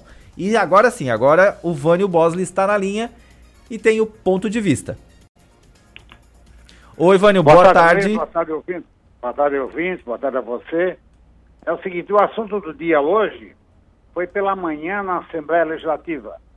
Durante mais, é, por mais de três horas, representantes da categoria dos servidores públicos estaduais, parlamentares, também chefes de outros poderes, participaram de uma audiência pública para tratar, para debater duas matérias apresentadas à Assembleia pelo, pelo governador Carlos Moisés. As duas tratam da reforma da Previdência dos servidores aqui de Santa Catarina. Bem, o principal ponto colocado durante a audiência é de que o governo retire sobre os dois projetos o pedido de urgência para a votação, marcada agora, segundo o calendário da Assembleia Legislativa, para o próximo dia 24. Esse pedido tem como base de que o governo não, não conversou, né, não dialogou com as classes que representam os servidores públicos, principalmente aqueles que têm já a idade, né, o tempo de serviço para se aposentar. Serão atingidos, claro, por, por, essa, por essas propostas, caso sejam aprovadas como estão pela Assembleia Legislativa. O pedido foi encaminhado ao governo do Estado e o próprio relator das duas matérias, o deputado Maurício Kuderlach, também disse que se não houver uma posição do governo, até o dia 24 deste mês, ela apresenta o relatório final na Comissão de Constituição e Justiça, para depois ser colocado em votação em plenário. A maior reclamação dos servidores é o seguinte: tem uma cláusula ali no, no, nos dois projetos que, por exemplo, se um servidor público estadual se aposentar, estiver, estiver na carreira, né, na ativa, e falecer, por exemplo, a família, a esposa, quem tiver direito, só vai poder receber 50% do valor do seu salário, que é considerado ilegal, né, pelos servidores públicos através dos seus sindicatos. Também há, há também uma contestação sobre a PEC, a proposta de emenda à Constituição, que dá o, é o aumento da idade mínima para a aposentadoria voluntária de servidores, que hoje, segundo o projeto, passaria para 62 anos para mulheres e 65 anos para os homens. Bom, essa é uma questão que vai ser avaliada já a partir de terça-feira, já que a sessão de hoje ordinária da Assembleia não, não foi a, ah, realizada, em vista de que, pela participação maciça de integrantes dos servidores, demais poderes, teve que ser realizado num plenário da Assembleia, por isso a sessão de hoje não foi, foi suspensa. Então, na terça-feira, volta os debates para se ver aí repercussão, o que vai dizer o governo em termos de resposta a essa solicitação dos servidores, integrantes do parlamento, de que a reforma da Previdência, os dois projetos, não tenham esse caráter de urgência para serem votados até o final deste mês, que dê mais tempo para que sejam discutidas as propostas pelos integrantes, aqueles mais interessados. Por outro lado, também, já se vê muita dificuldade do governador Carlos Moisés no, em termos de relacionamento com os deputados. Por exemplo, ontem à noite, ele marcou um jantar na Casa da Agronômica, sua residência oficial, e convidou toda a bancada do MDB para participar de, desse jantar. Somente dois parlamentares eh, se apresentaram na Casa da Agronômica, os deputados Valdir Cobalcini e Moacir Sopeça. Então dá para ver que realmente está difícil o relacionamento, há uma questão política aí de que o governador não consegue colocar em dia né, esse seu propósito de ter um, ter um relacionamento maior, mais unido, né, com maior força perante o principal poder que julga, né, que aprova, desaprova as suas moções que são colocadas na ordem do dia da casa, ou seja, na Assembleia Legislativa. Certo, era isso então para hoje, Vânio? É isso aí. É isso aí. Certo, Vânio. Tá? Muito obrigado. Boa quinta-feira. Amanhã, sexta-feira, novamente um com ponto de vista. Até amanhã. Até amanhã. Até amanhã, então. 16 horas e 15 minutos, tá aí então Vânio Bosley com o seu ponto de vista, sempre muito interessante a, a, as colocações dele a respeito da nossa política, tanto nacional como estadual. Daqui a pouquinho, gente, a gente vai conversar com a Juliane Barchinski, que o Conselho da Mulher de Criciúma vai realizar ações aqui no, no município referente ao Dia Internacional da Mulher, que será no dia 8, né, no domingo. E eu quero fazer uma ressalva aqui que eu esqueci de avisar que, né, os trabalhos técnicos agora também contam com Sharen Freitas, né? O Marcos Knaben continua conosco e a Sharen Freitas começou agora conosco, então vamos até às 7 com ela aqui e a produção sempre do meu colega querido Tadeu Keller, né? E daqui a pouquinho a gente vai então conversar com a Juliane Barchinski sobre esse, essas ações que serão realizadas durante todo o mês agora de março aqui em Criciúma. E nesta quarta-feira, no dia 4, o escritório Zidog estava vazio. Não era trabalho remoto ou feriado, mas a nova forma de trabalho da empresa a partir de março, a semana terá apenas quatro dias úteis. A empresa de produtos animais de estimação será a primeira do Brasil e da América Latina a fazer testes e que se mostrou um sucesso de produtividade na Microsoft do Japão. No país que luta para diminuir as horas extras do trabalho e redução do dia inteiro de uma jornada na empresa de tecnologia, mostrou um aumento de 40% no, fa no faturamento por funcionário na comparação mensal do ano anterior. E agora a gente vai ouvir um boletim que avança um projeto de lei que protege os direitos da pessoa com câncer. Um projeto de lei que reforça os direitos da pessoa com câncer foi aprovado na reunião da Comissão de Saúde da Assembleia Legislativa de Santa Catarina desta quarta-feira. O texto traz uma série de direitos garantidos aos pacientes que têm a doença, como a presença de um acompanhante durante o atendimento e o período de tratamento. A proposta ainda garante a realização de exames no limite de até 30 dias para pessoas com suspeita de câncer, além do acesso ao tratamento também no prazo de um mês. O deputado Valdir Cobalcini, do MDB, autor do projeto, explica o porquê do prazo. Nós estamos, então, encurtando é, esse prazo porque eu considero que Santa Catarina é um estado, dentre todos os estados, não só porque tem a maior incidência do câncer, mas é um estado de ponta da federação e que nós podemos ousar um pouco mais, até porque estamos tratando é, de vidas. É, e, por isso, eu entendo que o estado é, deva se debruçar sobre esse tema eh, deva ter um pouco mais de ousadia e fazer com que as filas, né, que hoje infelizmente tem aumentado muito e com isso a, a, a própria falta de perspectiva né, eh, de vida, fazer com que a partir, então, eu espero que da aprovação do plenário, já que agora o projeto está pronto para ir a plenário, depois a sanção do governador, que nós tenhamos uma realidade diferente aqui em nosso estado. Agora, o projeto segue para votação em plenário. O colegiado também aprovou um requerimento que solicita a realização de uma audiência pública conjunta entre as comissões de Finanças e Saúde. A reunião tem como objetivo discutir estratégias para a execução de 20 milhões de reais para a área da saúde nos municípios catarinenses por meio dos consórcios intermunicipais. A audiência será no dia 1 de abril, no plenarinho da Alesc, em Florianópolis, às 9 horas da manhã. A repórter Evelise Porto. Tá aí, Evelise Porto trazendo informações ali a respeito de um projeto de lei para proteger os direitos a, da pessoa com câncer, né? Já na linha agora comigo, Juliana Barchinski, ela que é coordenadora, presidente da, do CMDM, né, o Conselho da Mulher de Criciúma, para a gente conversar sobre as ações que serão realizadas aqui em Criciúma em, em alusão ao 8 de março, Dia Internacional da Mulher. Boa tarde, Juliane, tudo bom? Boa tarde, Luiz. Boa tarde a todos os ouvintes. Juliane, é, o Conselho da Mulher vai estar realizando, junto com a, com a, F, com a FME, né, umas ações aqui na, no município. Quais são essas ações que serão realizadas aqui? Isso, em parceria com a Fundação, nós vamos estar realizando no domingo, no dia 8, às 17 horas, no Parque Altair Guides, que é o Parque Centenário, onde fica localizada a, o Paço Municipal.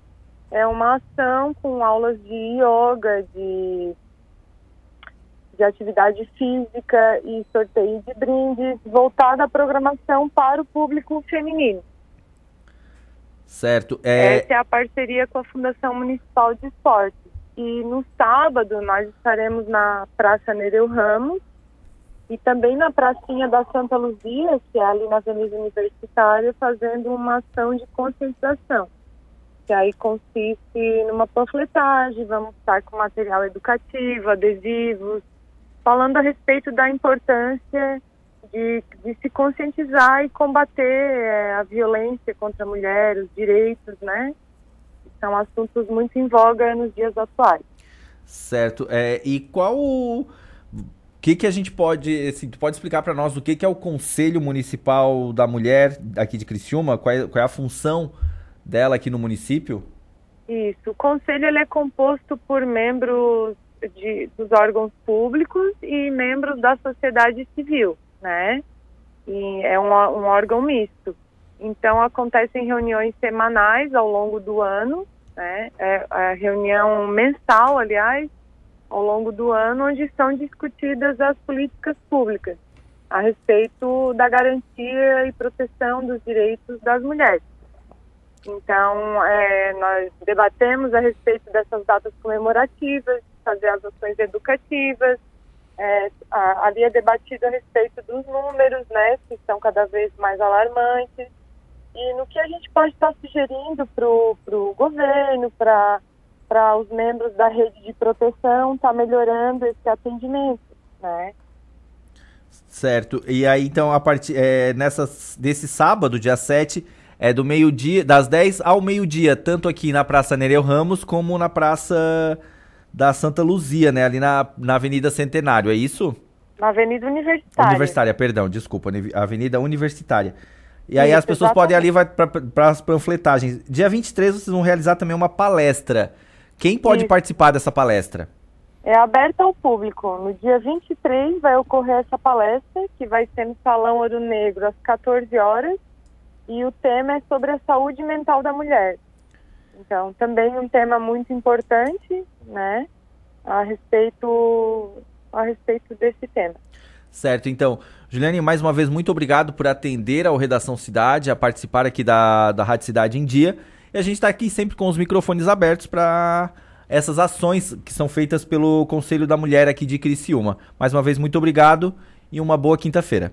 Muito obrigada pelo espaço, um abraço a todos e continuamos à disposição. Certo, então. Eu conversei com a Juliane Abel Barchinski, ela que é presidente do Conselho da Mulher aqui de Criciúma, que vai estar realizando ações, né, é, referente ao Dia da Mulher, o Dia Internacional da Mulher, que é no dia 8 de... Aliás, é comemorado no dia 8, né, dia 8 de março, porque o Dia da Mulher é todo dia, né? 18 horas e 23 minutos. Daqui a pouquinho a gente vai fazer um, um rápido intervalo e a gente vai voltar com o Heitor Carvalho e muito mais informações aqui no Redação Cidade. E falando, daqui a pouco a gente vai falar em esportes, né? Acusado do uso de documentos falsos ao entrar no Paraguai, Ronaldinho deixou a sede da promotoria contra o crime organizado na tarde desta quinta-feira, horas depois de chegar ao local, para prestar depoimentos. O jogador não conversou com a imprensa, seguindo direto para o seu carro. Mas o advogado do Astro afirmou que ele preferiu ficar no país, embora esteja livre para voltar ao Brasil. E agora a gente vai falar sobre o desafio do sal.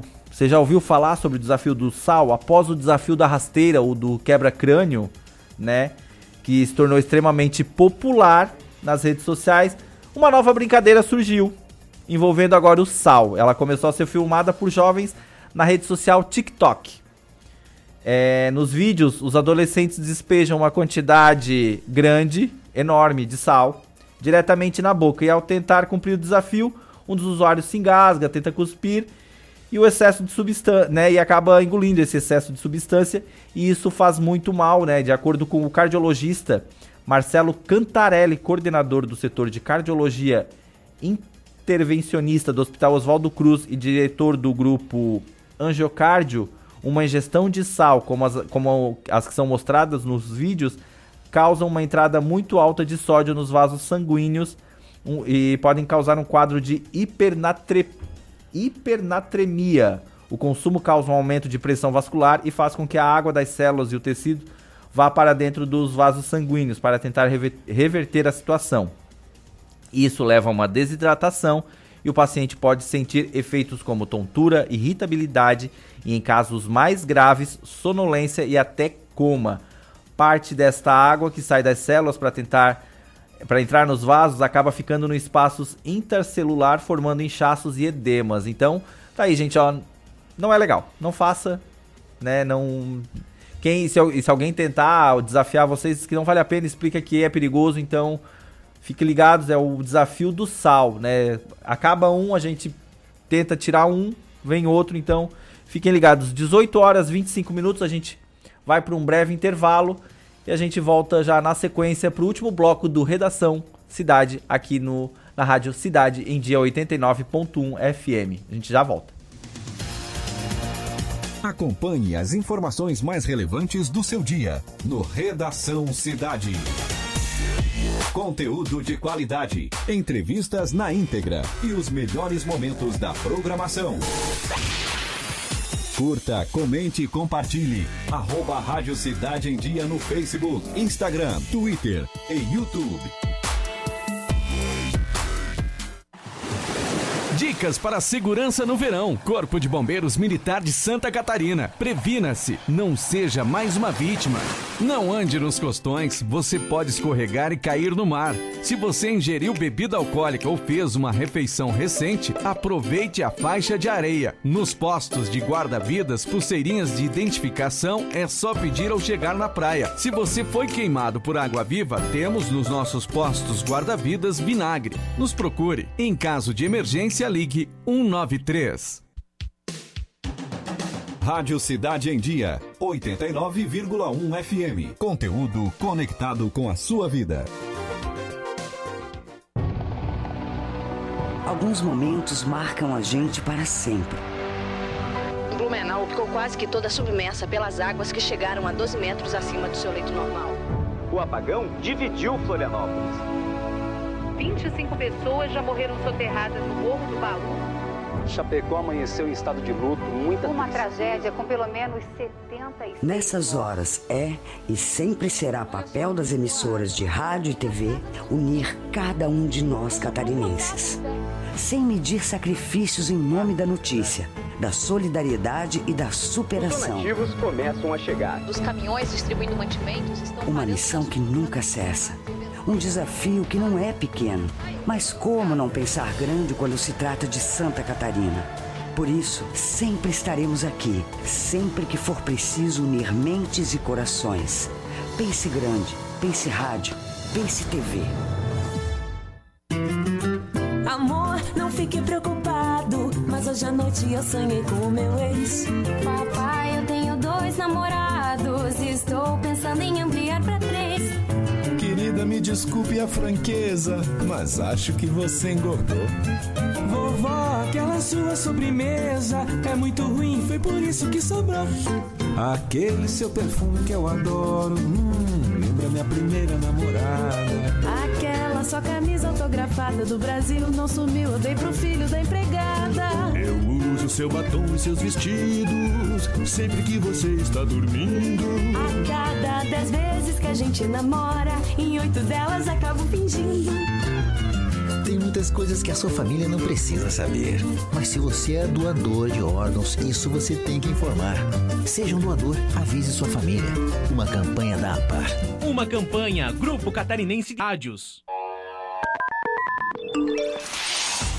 Time Marketing Digital tem o que o seu negócio precisa: criatividade e inovação para suas redes sociais. Vem com a Time e faça o seu negócio crescer. Entre em contato através do nosso WhatsApp 4899114 0193. Oi, pessoal, eu sou Márcio Mariano e estou aqui na Rádio Cidade em Dia, de segunda a sexta-feira, no programa Boa Noite Cidade. Aguardo vocês a partir das 20 horas, abrindo espaço para as notícias dos bairros, entrevistas com líderes comunitários, lideranças políticas e muito mais. Então, sintoniza aí no 89,1 FM e segue a gente no youtube.com barra Rádio Cidade em Dia para assistir todos os nossos conteúdos. Não esquece de acompanhar nossas redes sociais, arroba Rádio Cidade em Dia no Instagram, Facebook e Twitter. Rádio Cidade em Dia, conteúdo de qualidade no ar e na palma de sua mão.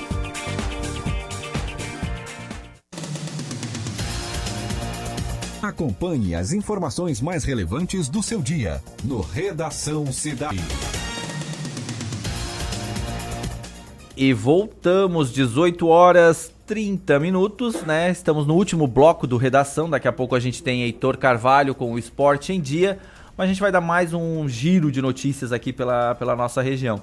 O delegado regional de Criciúma, o Vitor Bianco Júnior, ele é o novo coordenador do Gabinete de Gestão Integrada do município.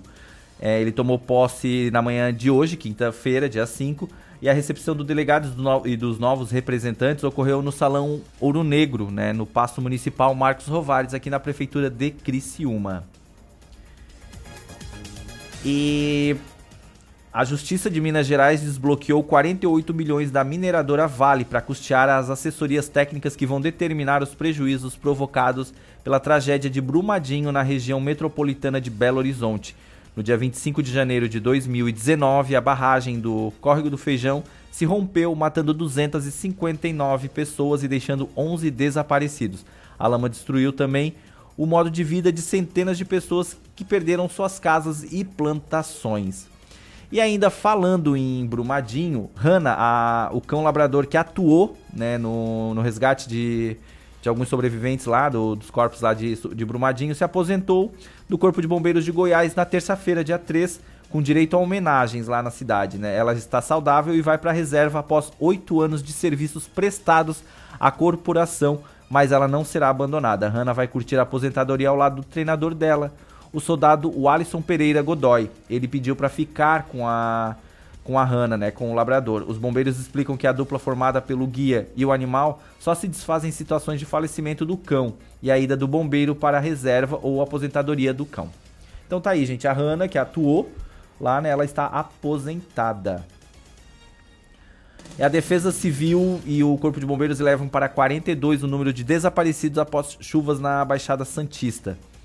É, o temporal começou na noite de segunda-feira e seguiu até a madrugada de terça. As equipes de busca já encontraram 28 pessoas mortas, vítimas do deslizamento de terras causado pelas fortes chuvas. Nesta quinta-feira, o número de desaparecidos subiu de 16 para 37 e, segundo a Defesa Civil e o Corpo de Bombeiros, as autoridades fizeram um cruzamento das listas de moradores da barreira do João da Guarda, do programa Saúde da Família e da Defesa Civil. E ainda segundo as autoridades, mais de 50 casas foram atingidas pelo deslizamento no bairro. Por isso é possível que esse número de desaparecidos ainda aumente. E agora aqui para o pessoal de Criciúma, a partir do próximo sábado, dia 7, os passageiros que utilizam as paradas dos ônibus na rua Felipe Schmidt e na rua Dom Joaquim Domingos de Oliveira, localizados aqui no centro da cidade, vão precisar ficar atento. As linhas que passam por aquelas duas localidades ali serão interrompidas devido às obras de esgotamento sanitário pela Companhia Catarinense de Águas, a Casan. As duas vias deixarão de ser atendidas, né, as linhas 210 São Simão e 206 da Mina Brasil. Os passageiros devem se deslocar até a parada de ônibus na rua Marechal Deodoro. E a partir do sábado os ônibus passarão pelaquela via lá, certo? Agora a gente vai ouvir um boletim da nova que a nova secretária especial da Cultura do Ministério de Turismo, a Regina Duarte, tomou posse ontem, quarta-feira, em cerimônia realizada no Palácio do Planalto.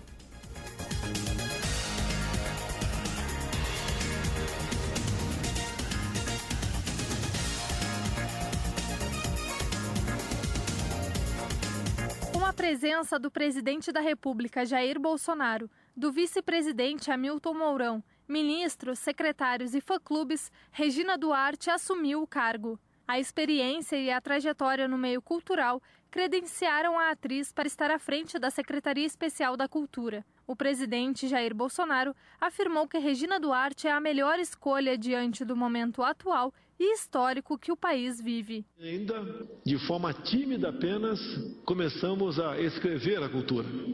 Com a chegada dessa grande mulher, Regina Duarte, nós estamos colocando nas mãos de quem realmente entende do assunto esse desafio.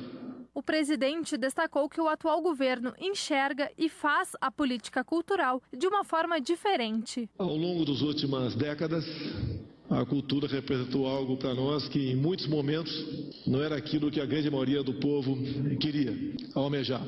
Ela foi cooptada pela política de modo que ela foi usada para interesses políticos partidários. Nós achamos, eu tenho certeza, uma pessoa certa que pode valorizar, por exemplo, a Lei Rouanet, tão mal utilizada no passado.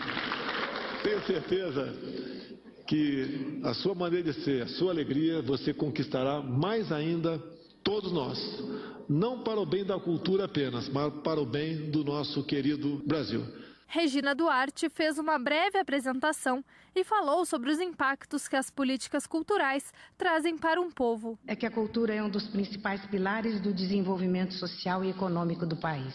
Apoiar, incentivar, promover, dar acesso à riqueza cultural de um povo é dever do Estado, conforme prevê a Constituição Federal. Uma cultura forte consolida a identidade de uma nação. A cultura é um ativo que gera emprego, renda, inclusão social, impostos, acessibilidade e educação. Há três meses, a Secretaria Especial da Cultura está sob o comando do Ministério do Turismo. A nova secretária parabenizou o governo Bolsonaro pela integração dos setores e agradeceu o presidente pela confiança. A iniciativa do governo Bolsonaro de integrar cultura e turismo oferece ao país a oportunidade de somar o resultado das duas atividades. Meu propósito aqui é pacificação e diálogo permanente com o setor cultural, com os estados e municípios, com o parlamento e com os órgãos de controle. Agradeço a confiança e a força que tenho recebido do presidente Bolsonaro, ministro Marcelo e suas equipes. O ministro do Turismo, Marcelo Álvaro Antônio, aproveitou a oportunidade para falar sobre a democratização do acesso à cultura e o trabalho integrado com o turismo. Portanto, Regina, seja muito bem-vinda ao governo federal. Tenha no ministro do Turismo, em todo o governo federal, parceiros para te ajudar nessa árdua missão de fazer que a cultura seja verdadeiramente de todos os brasileiros e não de uma pequena elite como foi tratada a cultura ao longo desses anos. Eu tenho certeza que nessa sinergia entre cultura e turismo nós vamos fazer história aqui no Brasil. A secretária especial da Cultura, Regina Duarte, inicia seu trabalho à frente da pasta a partir desta quarta-feira. Reportagem Jéssica Ars. Tá então, Jéssica Bax trazendo informações sobre a posse, né, da secretária especial da Cultura, a Regina Duarte. Agora a gente vai mudar de cultura para esporte. O esporte em dia com o Heitor Carvalho.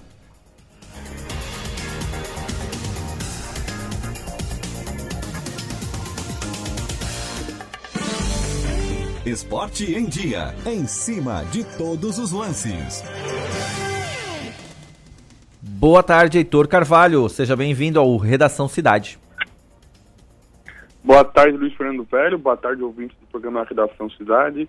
Então, Luiz, o comentário esportivo de hoje no Esporte Dia é baseado no Criciúma Esporte Clube primeiramente. Criciúma Esporte Clube esse que no final de semana tem na, contra o Figueirense a oportunidade de classificar de forma antecipada para a segunda fase do estadual, para as quartas de final. Porém, para isso, precisa vencer uma equipe a qual não vence desde 2016, ou seja, são quatro anos sem vencer o Alvinegro. Para isso, talvez o técnico Roberto Cavalo tenha que contar com o goleiro Agenor, ao invés do goleiro Paulo Genesini. Afinal de contas, o Paulo Genesini tem uma dor no ombro esquerdo.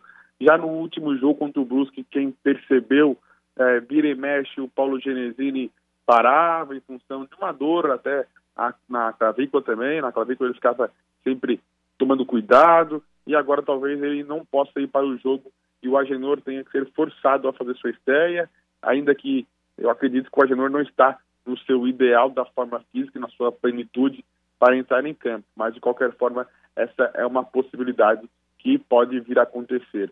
E também amanhã, às seis horas da tarde, um evento para a imprensa, né, demais convidados, marca o retorno das atividades da loja Tigre Maníacos e às 7 horas da noite, então, para os demais torcedores do Cristiano Esporte Clube, então, que já vão conseguir comprar seus produtos para, a partir de agora, apoiar o Cristiano devidamente fardado com os produtos da Garra 91, a nova marca do Cristiano Esporte Clube. Né? Os jogadores já vêm utilizando os produtos há um bom tempo e agora a torcida vai ter acesso a esses produtos também. E a nível de Brasil, hoje o único brasileiro que ainda não estreou na Libertadores entra em campo, o São Paulo, na Libertadores da América. O São Paulo hoje tem um confronto difícil na Libertadores da América, mas faz sua estreia. A expectativa é que, assim como todos os demais brasileiros que ganharam estavam vencendo, o São Paulo também faça isso. Afinal de contas, o São Paulo tem um time ofensivamente muito bom, um time caro, Fernando Diniz buscando um projeto no qual ele possa realmente é, conquistar algo, fazer algo grandioso que mereça respeito. Então, muitas apostas no São Paulo, os seus fichas em mais uma competição continental, né? Por isso, ficar ligado na estreia do São Paulo hoje. E amanhã, convocação do André Jardine para a seleção que disputa as Olimpíadas em 2020 e uma convocação que, é, por mais que do André Jardine, tem o dedo Tite também, porque os técnicos vão avaliar qual jogador é, joga em qual seleção porque algumas das peças também interessam ao Tite na seleção principal. Então a gente vai ficar, tem que ficar observar os jogadores serão convocados, entender quem ficou de fora, se ficou de fora porque possivelmente está na seleção principal ou porque foi apenas uma opção dos treinadores. Então vamos ficar ligados e, e se atentar a isso, que o André Jardine, por mais que seja ele, tem na seleção sub-23, ele também, né, responde pela seleção principal, junto ao Tite. Afinal de contas, ele não pode falcar a seleção principal ainda que dispute uma, uma Olimpíada. Então vamos ver como é que a seleção, a, CBF, né, vai conciliar essa situação. Essas seriam as informações de hoje no Esporte Dia, Luiz Fernando Velho.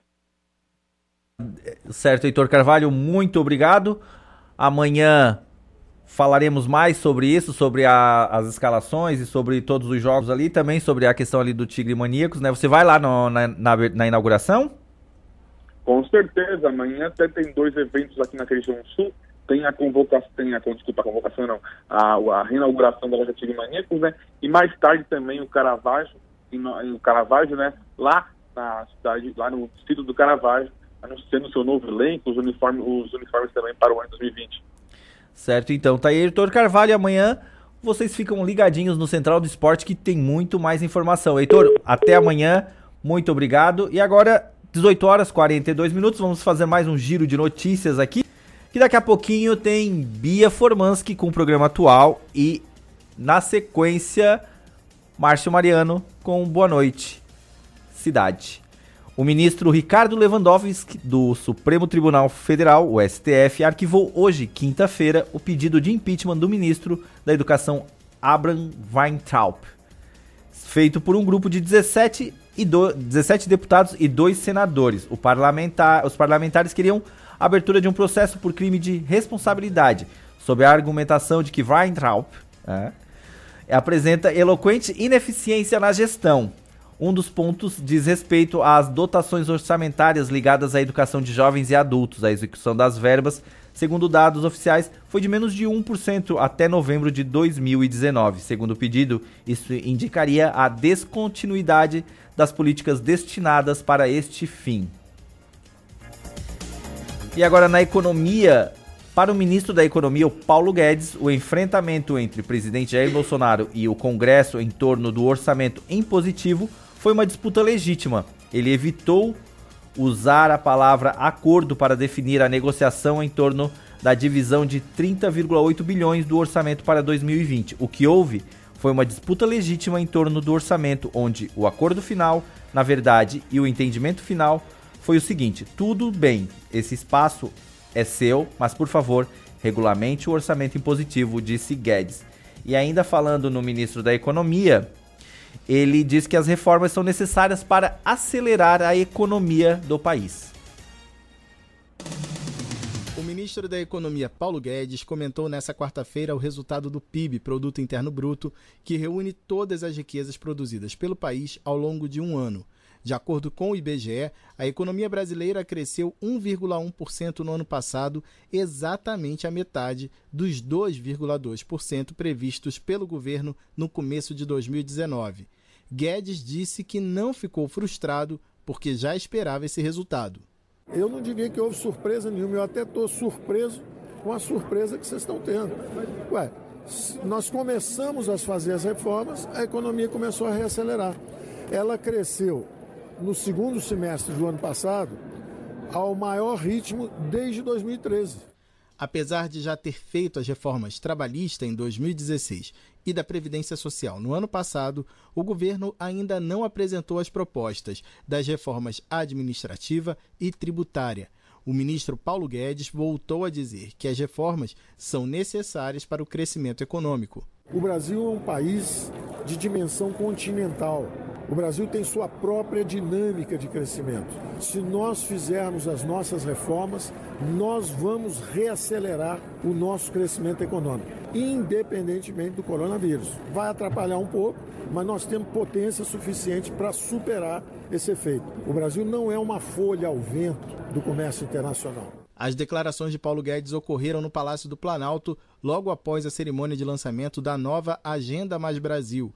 É um portal na internet para prestar contas sobre os atos do governo federal, inclusive obras, como explicou o presidente Jair Bolsonaro.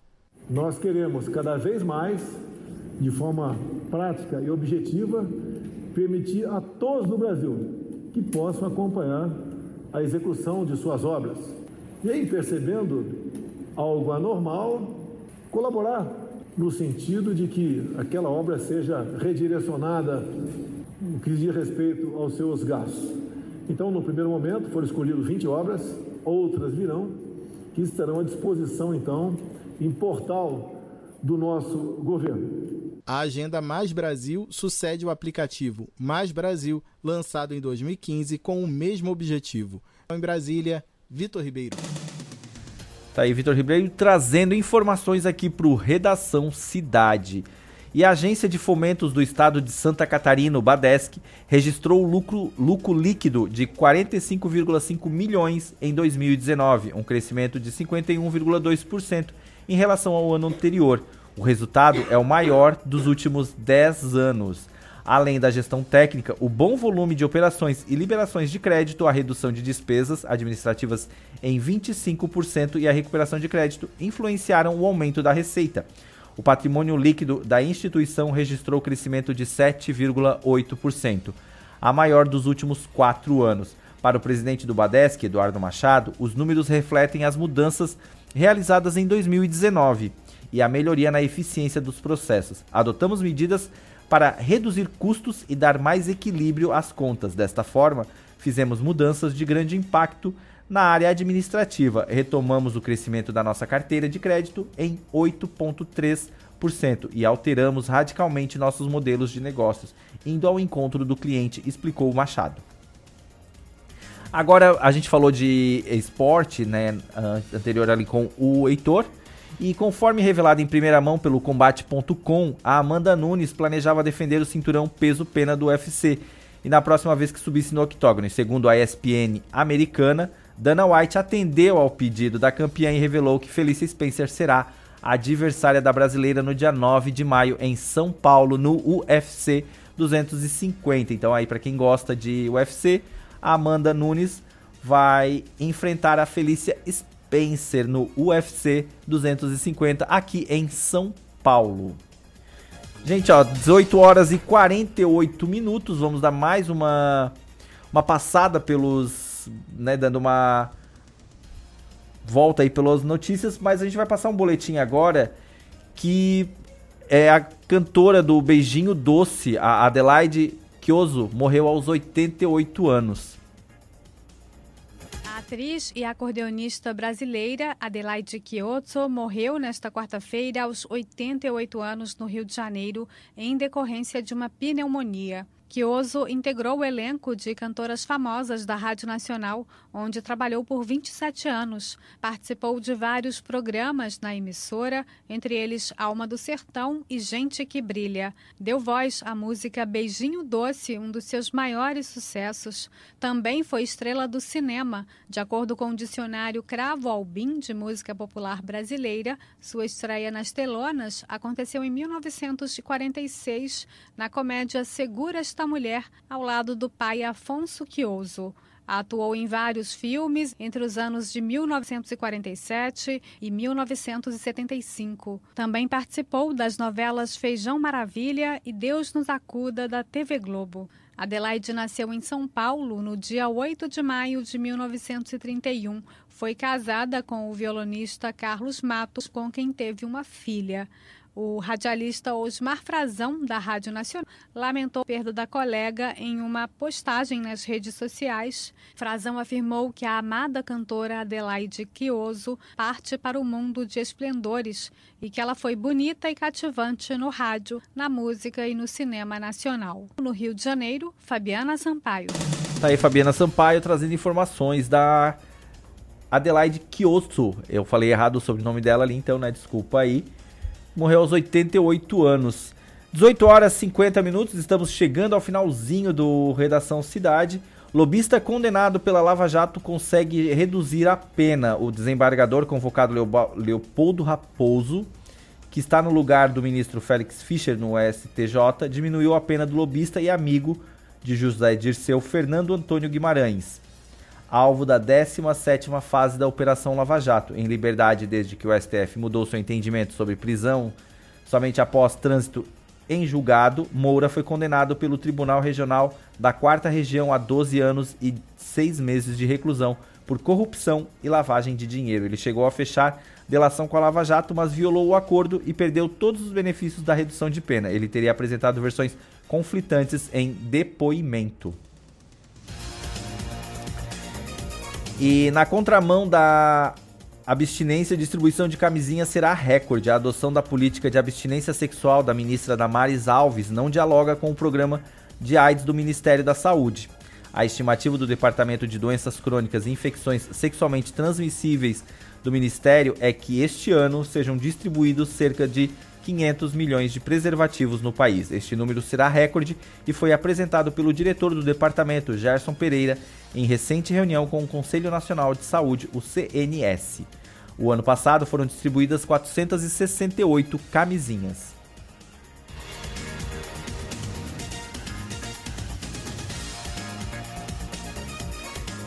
E ó, uma última informação, né? O Instituto Brasileiro de Geografia e Estatística, o IBGE, está com vagas abertas para contratar temporários que vão trabalhar no censo demo demográfico de 2020. São dois editais para 208 mil vagas temporárias em todo o país.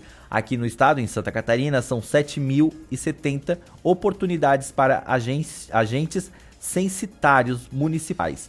O agente censitário, supervisor e recenseador também estão entre as vagas pra, para, para Santa Catarina. As inscrições para o curso começaram hoje, dia 5, e vão até dia 24 de março e podem ser feitas pela internet no site www.sebrasp.org.br barra concursos www.sebrasp.org.br barra concursos a taxa de inscrição para as funções de nível médio é de R$ 35,80 e o edital pode ser conferido no site agenciasdenoticias.ibge.gov.br. Para se inscrever por, para os cargos que exigem ensino fundamental completo, a taxa é de R$ 23,61.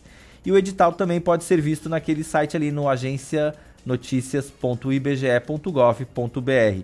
As provas elas estão marcadas para o dia 17 de maio e para as vagas de recenseador, né? Perdão, dia 17 de maio é para as vagas de agente, é, agente censitário municipal e supervisor. E para o dia 24 de maio para recenseador, tá? 17 de maio, as provas para as vagas de agente censitário municipal e supervisor.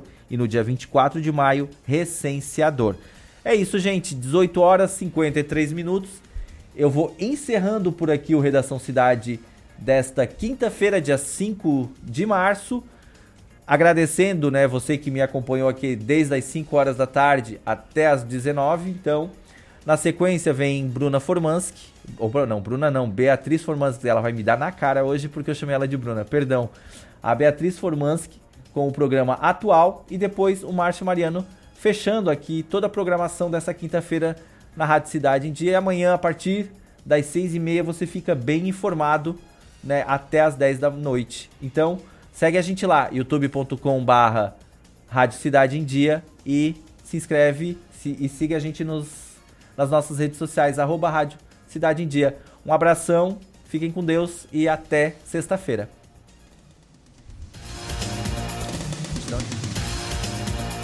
Fechamos a conta de mais um dia cheio de notícias. Fique conectado com a gente nas nossas redes sociais e fique por dentro de tudo o que acontece. Até a próxima edição do Redação Cidade com Heitor Carvalho e Fabrício Júnior. Oferecimento Unesc. Matrículas abertas. Formação e inovação para transformar o mundo.